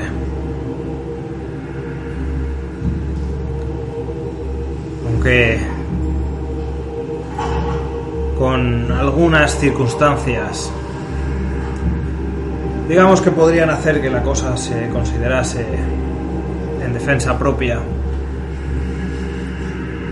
Este jurado te condena a 40 años de prisión. Y da un golpe, ¡pam, pam! con el bastón y ves que varios miembros del jurado se levantan y empiezan a gritar ¡A muerte! ¡A muerte, asesino! ¡Se quedan todos 40 años! ¡Eso es nada! Y empieza a haber un montón de, de griterío entre la gente, te llaman asesino. eh, el archimago empieza a dar golpes con el bastón. ¡Silencio! ¡Silencio! Pero nadie hace caso. ¡Asesino! Lemao se levanta desde su sitio y tira la silla al suelo. ¡Es un asesino! ¡Debería morir! ¡Igual que mató a mi hermano! Y en todo este griterío miras hacia arriba y ¿qué piensas? Mientras ¡Sangre ves a toda esa gente gritando. Tengo dos buenas noticias, gente. Una buena y una mala. Hermano, La buena es que no me matan. La mala es que me encierran 40 años, así que... cuar- 40 años. Sí. Pero estoy vivo. ¡Asesino! Muchas gracias por, por sus palabras, Archimago. Ha sido un honor estar aquí. Y ves que un par de soldados se empiezan a acercar a ti con billetes en las manos y cadenas. Y te apresan. Yo me dejo apresar. Pongo las manos. Y nada, te echan los grilletes, te cierran con llave, te empiezan a arrastrar hacia la entrada. Cuando llegas hasta la mesa del señor Foxrich, ya el chavalito lo tiene todo recogido. Y dándote medio costado, escuchas que dice: Algunos de los placeres de mi trabajo es limpiar la calle de escoria. Señor Forrich, usted me ha llamado asesino, ¿verdad? Y en parte tiene razón, ¿a que Y sí? toda la palestra, señor Rust. Mm. En sus 24 años, ¿a cuántos ha llevado a la muerte? ¡Asesino! ¿A cuántos he podido? Pues usted es igual o más de asesino que yo, incluso sin armas, lo cual le convierte en más peligroso. Nos vemos dentro de poco. He oído muchas veces ese razonamiento. La sociedad no mata por placer, sino por necesidad. ¿Placeres como los que llevan los dedos? ¿Esos son sus placeres? Son placeres banales, bien ganados, con el sudor de mi frente. Sí, y los huesos de otras personas. Personas que igual eran inocentes y no lo sabían. Pero que duerma bien esta noche. Se lo aseguro. Duerme bien. Yo no cobro por clavar cuchillos en cuellos, ni por ser la maza que ejecuta. Yo tampoco, pero soy un forjaneta. Te empujan los soldados, ya basta. Ten cuidado. Y te empiezan a arrastrar hacia la entrada mientras escuchas los gritos del público. ¡Asesino! ¡Que maten! ¡Deberían haberlo colgado! Y así, mientras escuchas todo esto y te marchas en dirección a tus 40 años de prisión, se acaba el capítulo 29 y el juicio de Isamar llega a su. Y han sido 29 años, del capítulo 29. Venga 29 todos. Bien. Estamos muy contentos. Muy bien. ¿Puede ser que este trozo dé más asco que el pantano? Puede ser un modo diferente. No. El pantano lo viví peor en el hecho de jugarlo. No, no da asco. Ha sido muy guay. Ya lo dije una vez. Lo guay del rol es generar sensaciones y sentimientos. Angustia. Y lo ha hecho a la perfección. A mí me ha molado. Sí. Qué duro, tío. Qué asco te hemos pillado como personaje. Qué duro. Tío, Eh, Carlos, Jorge tío. Negra te ha amenazado, ¿vale? Tío. Ten cuidado. Sí, sí. Por Tú serás el siguiente. Tú serás el siguiente. Tú serás el Ras siguiente. cumple, ¿eh? Tú ten cuidado. Él va, él va de no, yo no, yo no, tío, yo maté en Tío, defensa propia tal y luego va por ahí diciendo ten cuidado. Yo- yo te, Sí, voy ten a cuidado matar por la noche. No, yo os he dicho ten cuidado, puede ser cualquier cosa. Me siento muy contento de haber conseguido todas estas condenas. Lamento mucho por vuestros personajes, pero Tío, me lo he pasado muy bien. Es la primera vez que hacía algo así. Creo que no, no se hace muy a menudo por razones obvias. no, claro, es muy difícil. una- esto es una cosa un poco rara. eh, Pues imagínate al, al grupo promedio, y con esto me refiero también a nuestra mesa fuera del podcast, Hostia, no, intentando no jugar un juicio así. Imposible. Pues vamos, a la, mínima, a la mínima sacan las espadas y empieza la... Sí, sí, sí, sí, sí. ¡La bola de fuego! ¡Me importa la mierda! Debo decir que el hecho de tener un micrófono cambia mucho las dinámicas de la mesa y creo que las mejora. Sí, Pues respetar los turnos de palabra y se establecen unas dinámicas muy interesantes. De miradas también para poder hablar como justo ahora y poder comunicar el mensaje o el Correcto. de manos. Correcto, correcto. Da un cierto orden. Hay una cosa que me ha quedado claro. Igual me tiró una piedra. Rala Colisar por 50.000 monedas, 25.000 cada uno, ¿no? No se ha dicho nada de eso. No, He no, hecho dijeron- 50.000 dijeron ambos. 50.000. Claro. 50.000, ya está. ¿Te 25 parece poco? ¿Te parece poco? Bueno, Rust guardó 20, ¿no? En una No, taberna. no, yo, tengo No. seis- yo tengo 600. Ah, mira, ya mira, está, mira, mira, ya está. Esto se se paga. ¿Cuántas en tres meses? paga. Trabajo Yo estoy en. 3 años, tío. Venga, hombre. Se paga mañana, chaval. para Tío. la Inquisición. Hay, hay una parte de Alex que está. O sea, hay un Salazar trabajando para la Inquisición en un multiverso aparte. Pues si yo te he visto a punto de decir sí. Sí, sí, sí, mi señor. Y arrodilla- Sí, mi señor y arrodillarte. Y el otro diciendo, sí, ahora serás Darth Vader. Y el otro, sí. Le ha faltado, Estaría todo guapo, tío, eh. No ha faltado nada. Estaría todo guapo. Bueno, el ofrecimiento ha estado ahí. Pero es que si lleva a decir que sí, a lo mejor no estabas con a 40 años. O a lo mejor sí. Sí, sí, era solo para ti, te lo he dicho muy claro. Te Te lo hecho para ti, ¿eh? Tú te librabas. Te lo he hecho para ti. Podría haber negociado mejor. Madre mía. Sí, pero ojo. Porque fíjate que luego ha hablado No, porque ahora va a ir a por ti. Tú Claro, solo. O sea, Salazar solo en Palacia. Voy a salir Hay, de- hay una película, hay una película de, de Vaya- eso, pero de humor. vaya ova o de humor, llama-. Se llama Paladín en la gran ciudad. Sí. Y va ahí el paladín pueblerino por la gran ciudad. Va a ser no, como el caso Burn. Hero- heroísmo, tan, tan, tan, y todos con miedo. No, pero sí que ahora fuera de la coña, va a salir de ahí, va a ser apalizado. O sea, una vez que te le diga, ay, lo que ha dicho de nosotros, apalizado, hay que voy a estar creciendo como la Pero gente antes de eso vas a decir: Tengo el poder, soy elegido de los dioses. Y luego paliza. Exacto. Ya te puedes esconder en la iglesia Sí, sí. ya con la otra. Yo no sé qué mierda me va. te puedes esconder y trabajar para ellos para Salazar Pero a se. Minandris, esconde. a Minandris no le han dicho nada. Da la vuelta y sigue avanzando. Tú, la prueba de la llama, que te parece poco. Ah, bueno, sí, ya, la La prueba. prueba de fuego. Ah, pensé que se la habían puesto a él. Yo también. No, a ver, no, pero si te han puesto a ti, Ah, Leo. qué bien. Pero está tan nervioso. Yo, yo soy el campeón de Rust.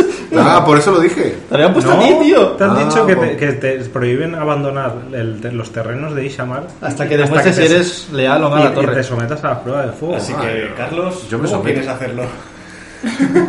Yo me someto a la prueba de fuego. Allí que voy, porque tengo poquita vida. ostras.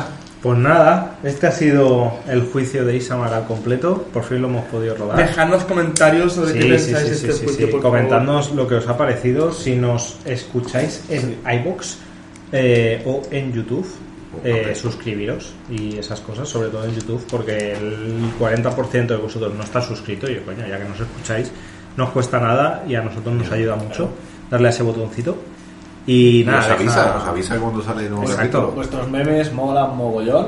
Nos reímos un montón con ellos. Por favor, un montón de hate para Fox Rich porque se lo ha ganado. Pero Y no. recordad que podéis seguirnos en Instagram para enterarnos, enteraros de cualquier novedad y podéis eh, pedirnos por ahí el link a nuestro Discord, que tenemos ahí una comunidad privada de rolcillo muy divertida. Y nada, dicho esto, yo creo que hasta el capítulo 30, muchachos. Sí, yo me iré a casa a llorar. Yo tengo 40 años para llorar, así que. no tengo que irme tampoco. Si viene la fuga, puede ser Rust. No lo sé. Depende cómo sea la cárcel. Si es mágica, no puedo hacer nada. Eso se verá en el capítulo 30. Chan, chan, chan. Hasta pronto. Chao. Hasta pronto. Chao, chao.